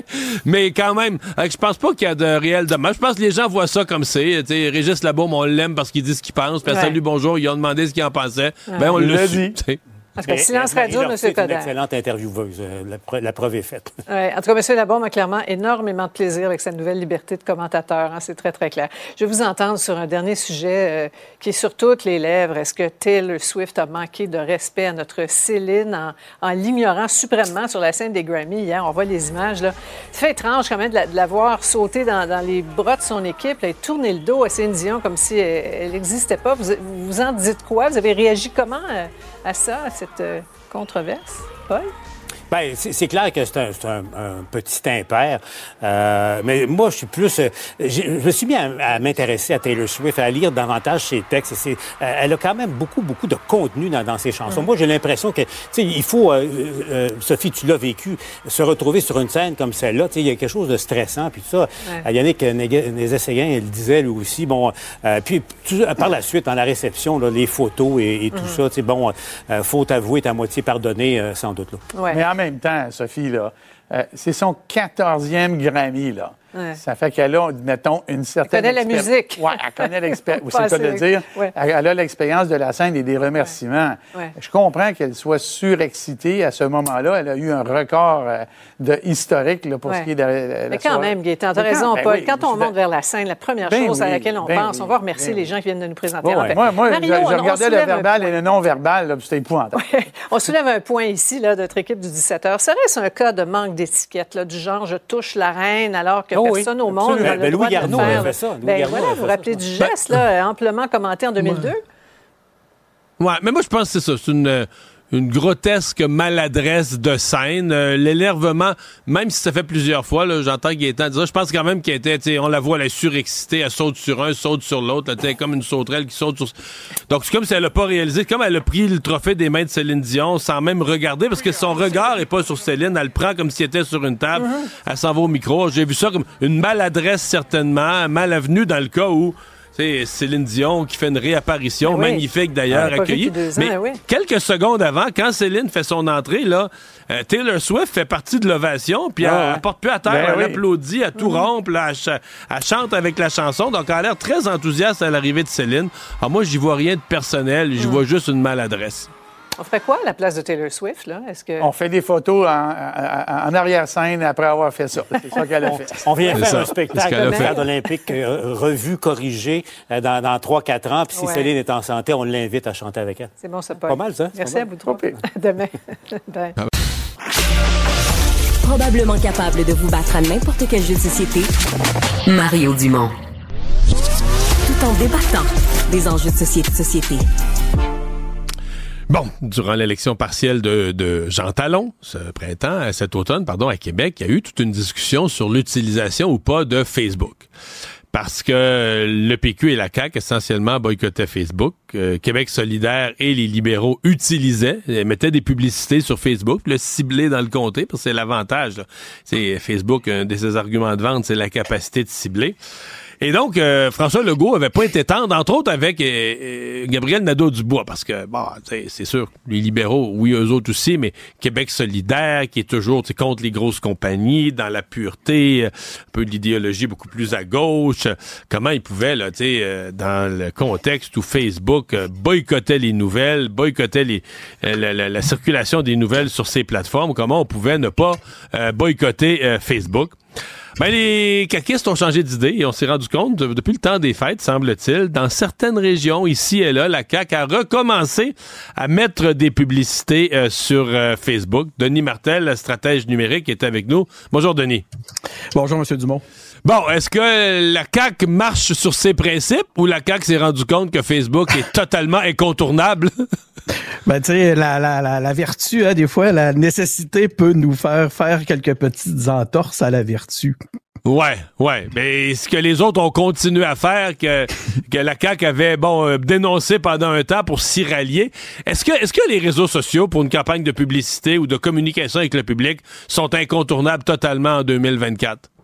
C'est difficile de les contourner. C'est très, très utile, puisqu'on entend déjà depuis un certain temps. Puis c'est, c'est pas les seuls, hein, c'est pas seulement les partis politiques qui avaient choisi de boycotter. On l'entend dans plusieurs entreprises, dans, dans des entreprises euh, paragouvernementales, des groupes militants, des syndicats et ainsi de suite, qui avaient suivi un peu le, le, le, mouvement de boycott. Puis par contre, ce qu'on entendait, c'est que là, on laisse tout le terrain à nos opposants.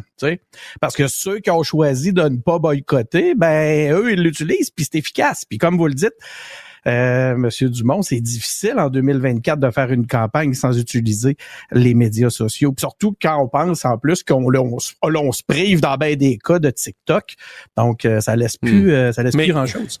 Parce que l'impression, comment je dirais ça? L'impression, c'est que le public est pas là tout. Le public est complètement accro à Facebook se rend même pas compte qu'un boycotte, l'autre boycotte pas. Donc, exemple, si un syndicat boycotte, mais que l'autre partie boycotte pas, les gens reçoivent juste des messages d'un côté, mais ils se rendront pas compte. Là. Ils vont lire juste une sorte de message, puis ils se rendront pas compte. Ah, mais là, si j'ai pas l'autre côté de la médaille, c'est parce que l'autre côté de la médaille a pris une position de principe de boycotter Facebook. On a l'impression que les gens, là, c'est comme un c'est comme un tapis roulant qui passe devant eux, tu un convoyeur qui passe devant eux, puis tu manges, de, il y a des muffins, des gâteaux, toutes sortes d'affaires qui passent sur le convoyeur, puis tu manges ce qu'on te donne, puis ce qu'il n'y a pas, tu te demandes pas pourquoi il l'a pas, tu, tu n'as juste pas. C'est vraiment l'impression que les gens sont totalement dépendants, là. On a déjà ce principe-là en fonction des chambres d'écho. Hein, quand, quand, en dehors de la publicité, si on est dans un réseau euh, plus habitué à consommer, par exemple, des contenus euh, conservateurs, mettons, prenons l'exemple, ben on va être exposé à de plus en plus de contenus conservateurs parce que l'algorithme a compris que c'était un principe qui, qui, pouvait nous plaire. On aime ça, on les clique, ça fait des clics. Ouais, puis, puis, mais la publicité a cet avantage-là, c'est que là, on peut percer cette bulle-là. Donc, stratégiquement, c'est un outil très important pour les partis politiques qui, justement, veulent sortir de leur chambre d'écho parce que euh, des caquistes qui parlent à des caquistes, euh, ça donne pas des grands résultats. Là, ce qu'on veut, c'est aller plus loin. D'ailleurs, quand on regarde euh, la bibliothèque publicitaire de Facebook, saviez-vous que ça existe, cet outil-là, Quelqu'un m'a enseigné ça. Quelqu'un m'a enseigné ça justement pendant la partielle dans Jean Talon, où on voit les publicités que chacun met. Exactement. Tout le monde devrait aller vérifier ça de temps en temps, s'amuser à aller regarder ce qu'il y a là-dessus. C'est une, c'est Facebook. tout public. Qui, qui, paye quoi? Qui met des publicités? Tout est public. Exactement. Puis on voit le détail. Puis c'est drôle parce que quand on regarde les raisons, les excuses euh, qui ont été données par la directrice générale de la CAC, Brigitte Legault, elle nous dit que c'est la nécessité de rejoindre euh, un public jeune dans les régions. Mais les jeunes ne sont pas sur Facebook. Ben, déjà, on pourrait dire ça. Cela dit, euh, fa- faisons attention de ne pas rentrer trop dans ce genre de lieu commun-là. Ils vont quand même. Mais quand on regarde les résultats de la campagne, ce que l'on voit, c'est que fort probablement, ces publicités-là étaient ciblées pour les 55 ans et plus. Parce Ah qu'on oui? peut aussi voir sur la plateforme, on peut aussi voir sur la plateforme euh, publicitaire de Facebook les, les, euh, les, les audiences qui ont reçu là-dessus. Puis avec une si forte majorité sur les 55 ans et plus, c'est sûr que la, le ciblage avait fort probablement avait, a- a- avait été ciblé euh, sur des audiences de 55 ans et plus. Ouais. Euh, les, euh, les partis politiques, parce que je regardais à, à Ottawa, je pense que c'est le chef du bloc qui dénonçait ça ce matin. T'sais, sont 100% ouais, boycott. Ben, le bloc. Mais Oui. il, il- il dénonçait justement les conservateurs et les libéraux qui en mettent, mais je veux dire, les conservateurs en mettent ces réseaux sociaux, c'est ben d'abord, ils ont beaucoup d'argent, on l'a su la semaine passée, là, ils ramassent de l'argent, ils ont une pompe Afrique là, incroyable, euh, et ils en mettent euh, puis, en tout cas, si on regarde les résultats, euh, ça, ça- autant en termes de financement qu'en termes d'intention de vote, ça a l'air à marcher. Ben c'est sûr, c'est ça, ça ça vient contribuer. euh, Vous l'avez bien dit tantôt. Moi, je pense que les les partis politiques devraient faire attention à ce qu'ils souhaitent parce que à un moment donné, la, la- c'est bien beau, c'est bien beau vouloir se draper dans la vertu. Euh, quelque part, il y a la, la, la nécessité d'efficacité, le besoin d'efficacité qui les rattrape rapidement. Moi, je pense que le- plus gros du problème dans ce cas-ci, tant qu'à moi, c'est l'image que ça envoie euh, au point de vue de la cohérence. Euh, c'est drôle parce que le, le, le parti, la CAC en fait, nous parle euh, de conviction. Savez-vous, OK, je suis allé voir, je me suis amusé à aller voir le site web qui est sur lequel les publicités redirigent. Le titre du site, c'est La Coalition Avenir Québec, un parti de conviction. ouais. Donc, déjà, ça envoie un message contradictoire. Là, après ça, ben, on voit exactement, en analysant le message, ben, on voit exactement à quoi il s'attaque. Essaie de nous rappeler que c'est le parti qui est contre le clivage historique des vieilles chicanes. Mais surtout, ce qui est intéressant, c'est le parti ce qu'on nous dit, c'est que c'est le parti qui défend l'identité québécoise en insistant sur l'engagement de protéger, promouvoir l'autonomie du Québec, sa langue, ses valeurs. On voit à qui il s'attaque, là. Mhm.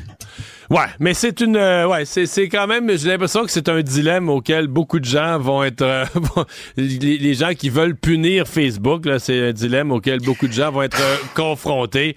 Euh, laisser tout l'espace, c'est toujours ça, laisser tout le terrain aux autres. Denis Martel, merci beaucoup. Ça me fait plaisir. Au revoir. Bye. Les rencontres de l'art.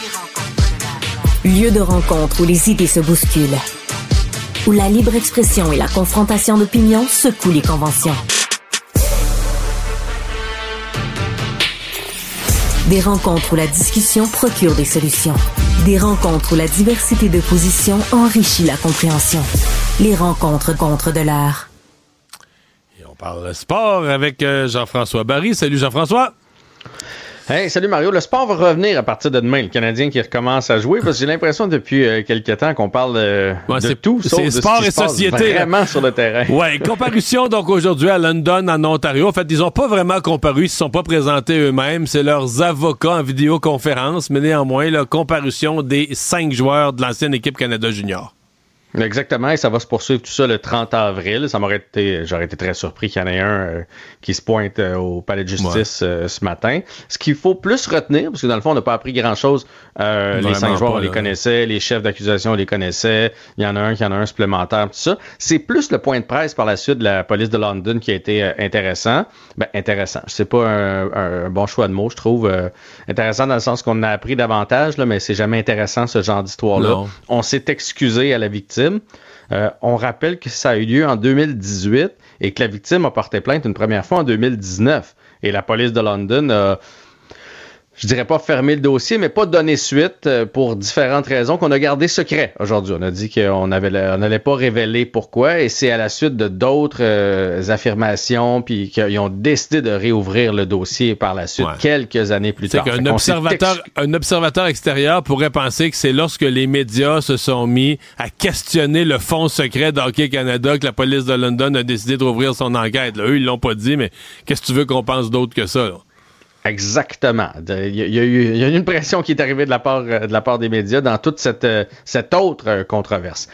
Bref, on s'est excusé à la victime. Pardon, on s'est excusé à la victime et le, procès va, suivre son cours. Évidemment, on peut pas la nommer, etc., etc. Et ce qu'on a appris aussi de la part de Hockey Canada, c'est que tous les joueurs de l'édition 2018 demeurent suspendus.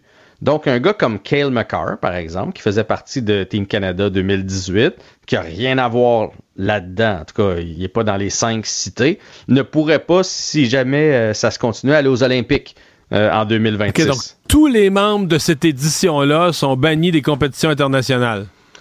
jusqu'à ce que lumière soit faite. Parce que tu sais, peut-être qu'on va apprendre, j'imagine qu'ils veulent se garder un droit de réserve, on, peut, on va peut-être apprendre plus tard qu'un un joueur de cette édition-là euh, était au courant puis qu'il l'a pas dénoncé ou peu importe là, ce qui pourrait arriver. Donc, s'il y avait une compétition, il pourrait pas revêtir le gilet euh, canadien finalement tant et aussi longtemps qu'on n'aura pas fait la lumière euh, Complètement là-dessus. Ouais. Ce sera euh, à suivre. Et pour l'instant, bon, évidemment, là, ces joueurs-là, tant qu'ils sont accusés, euh, on oublie la Ligue nationale de hockey. Donc, leurs équipes reprennent après la pause du match des étoiles sans eux.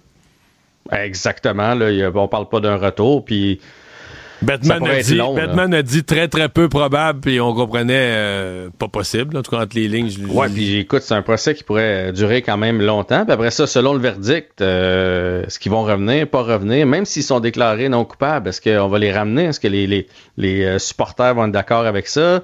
Tout dépendamment combien de temps ils ont été loin de l'action aussi, parce que c'est pas tous des joueurs étoiles. Il y en a qui étaient euh, limite Ligue nationale. Bref, ça sera, ça sera à Il est suivre. fort probable qu'il y a des carrières finies là-dedans. là. C'est ça, la, c'est ça la vérité. ouais. Euh, tu veux me parler du toit du stade olympique, de cette annonce aujourd'hui? Ouais, j'ai été un peu déçu honnêtement de, de l'annonce. euh, pas. Euh, C'était une décision qui était difficile à prendre. Il, il aurait pris la décision de le démolir, on les aurait critiqués. Là, ils décident de- de- d'investir sur un toit de 870 millions. euh, Ils se font critiquer aussi. J'ai été déçu du, du fait qu'on n'annonce pas grand-chose. Euh, tu sais, on dit qu'il va y avoir des retombées, mais j'aurais aimé du concret dire l'année passée, on a refusé tel, tel, tel, tel événement parce que la toile pouvait pas euh, tenir. Ben, on la s'est mini- déjà à, fait à mon approcher. émission ce matin, la ministre a nommé quatre concerts. Euh, Michel Labrec a parlé de, le, de- le son est pourri au, au- Et ils disent qu'ils vont l'arranger aussi, qu'ils vont l'améliorer Ah, aussi. le, la- le toit va améliorer le son. Euh, je pense qu'il y a des dans l'investissement, et là je vais pas me tromper, je pense que dans l'investissement, il y a le son aussi. Puis euh, Michel Labrec m'a dit là, que dans les efforts de la NFL pour aller jouer des matchs hors États-Unis, il pourrait être candidat. Il l'aurait été si on avait eu un stade utilisable. Mais c'est- ça vaut ce que ça vaut. Ça. Michel Labrec, il dit qu'on pourrait avoir 100 événements, 100 journées par année. Là. Si tu additionnes les journées de salon, tu sais, un salon, souvent, c'est 10 jours, c'est du vendredi à l'autre dimanche, Mhm. 10 jours plus tard, plus des événements sportifs, plus des culturels. Il dit on pourrait avoir 100 journées d'occupation, ce qui serait bon. Est-ce qu'on va atteindre ça? Je sais pas. Ouais, c'est ça. En, en- en dire on pourrait, puis tu sais, les salons, ça a de moins en moins la, la cote. là. C'est pas quelque chose qui s'en va en, en augmentant. Les gens magasinent en ligne. euh, fait que j'ai- j'ai j'ai hâte de voir s'il va vraiment y avoir des sûr- retombées ouais. aussi importantes. C'est sûr qu'il reste des petits points d'interrogation. Et merci. Jean-François. Salut. Bye bye, à demain. Merci à vous. À demain.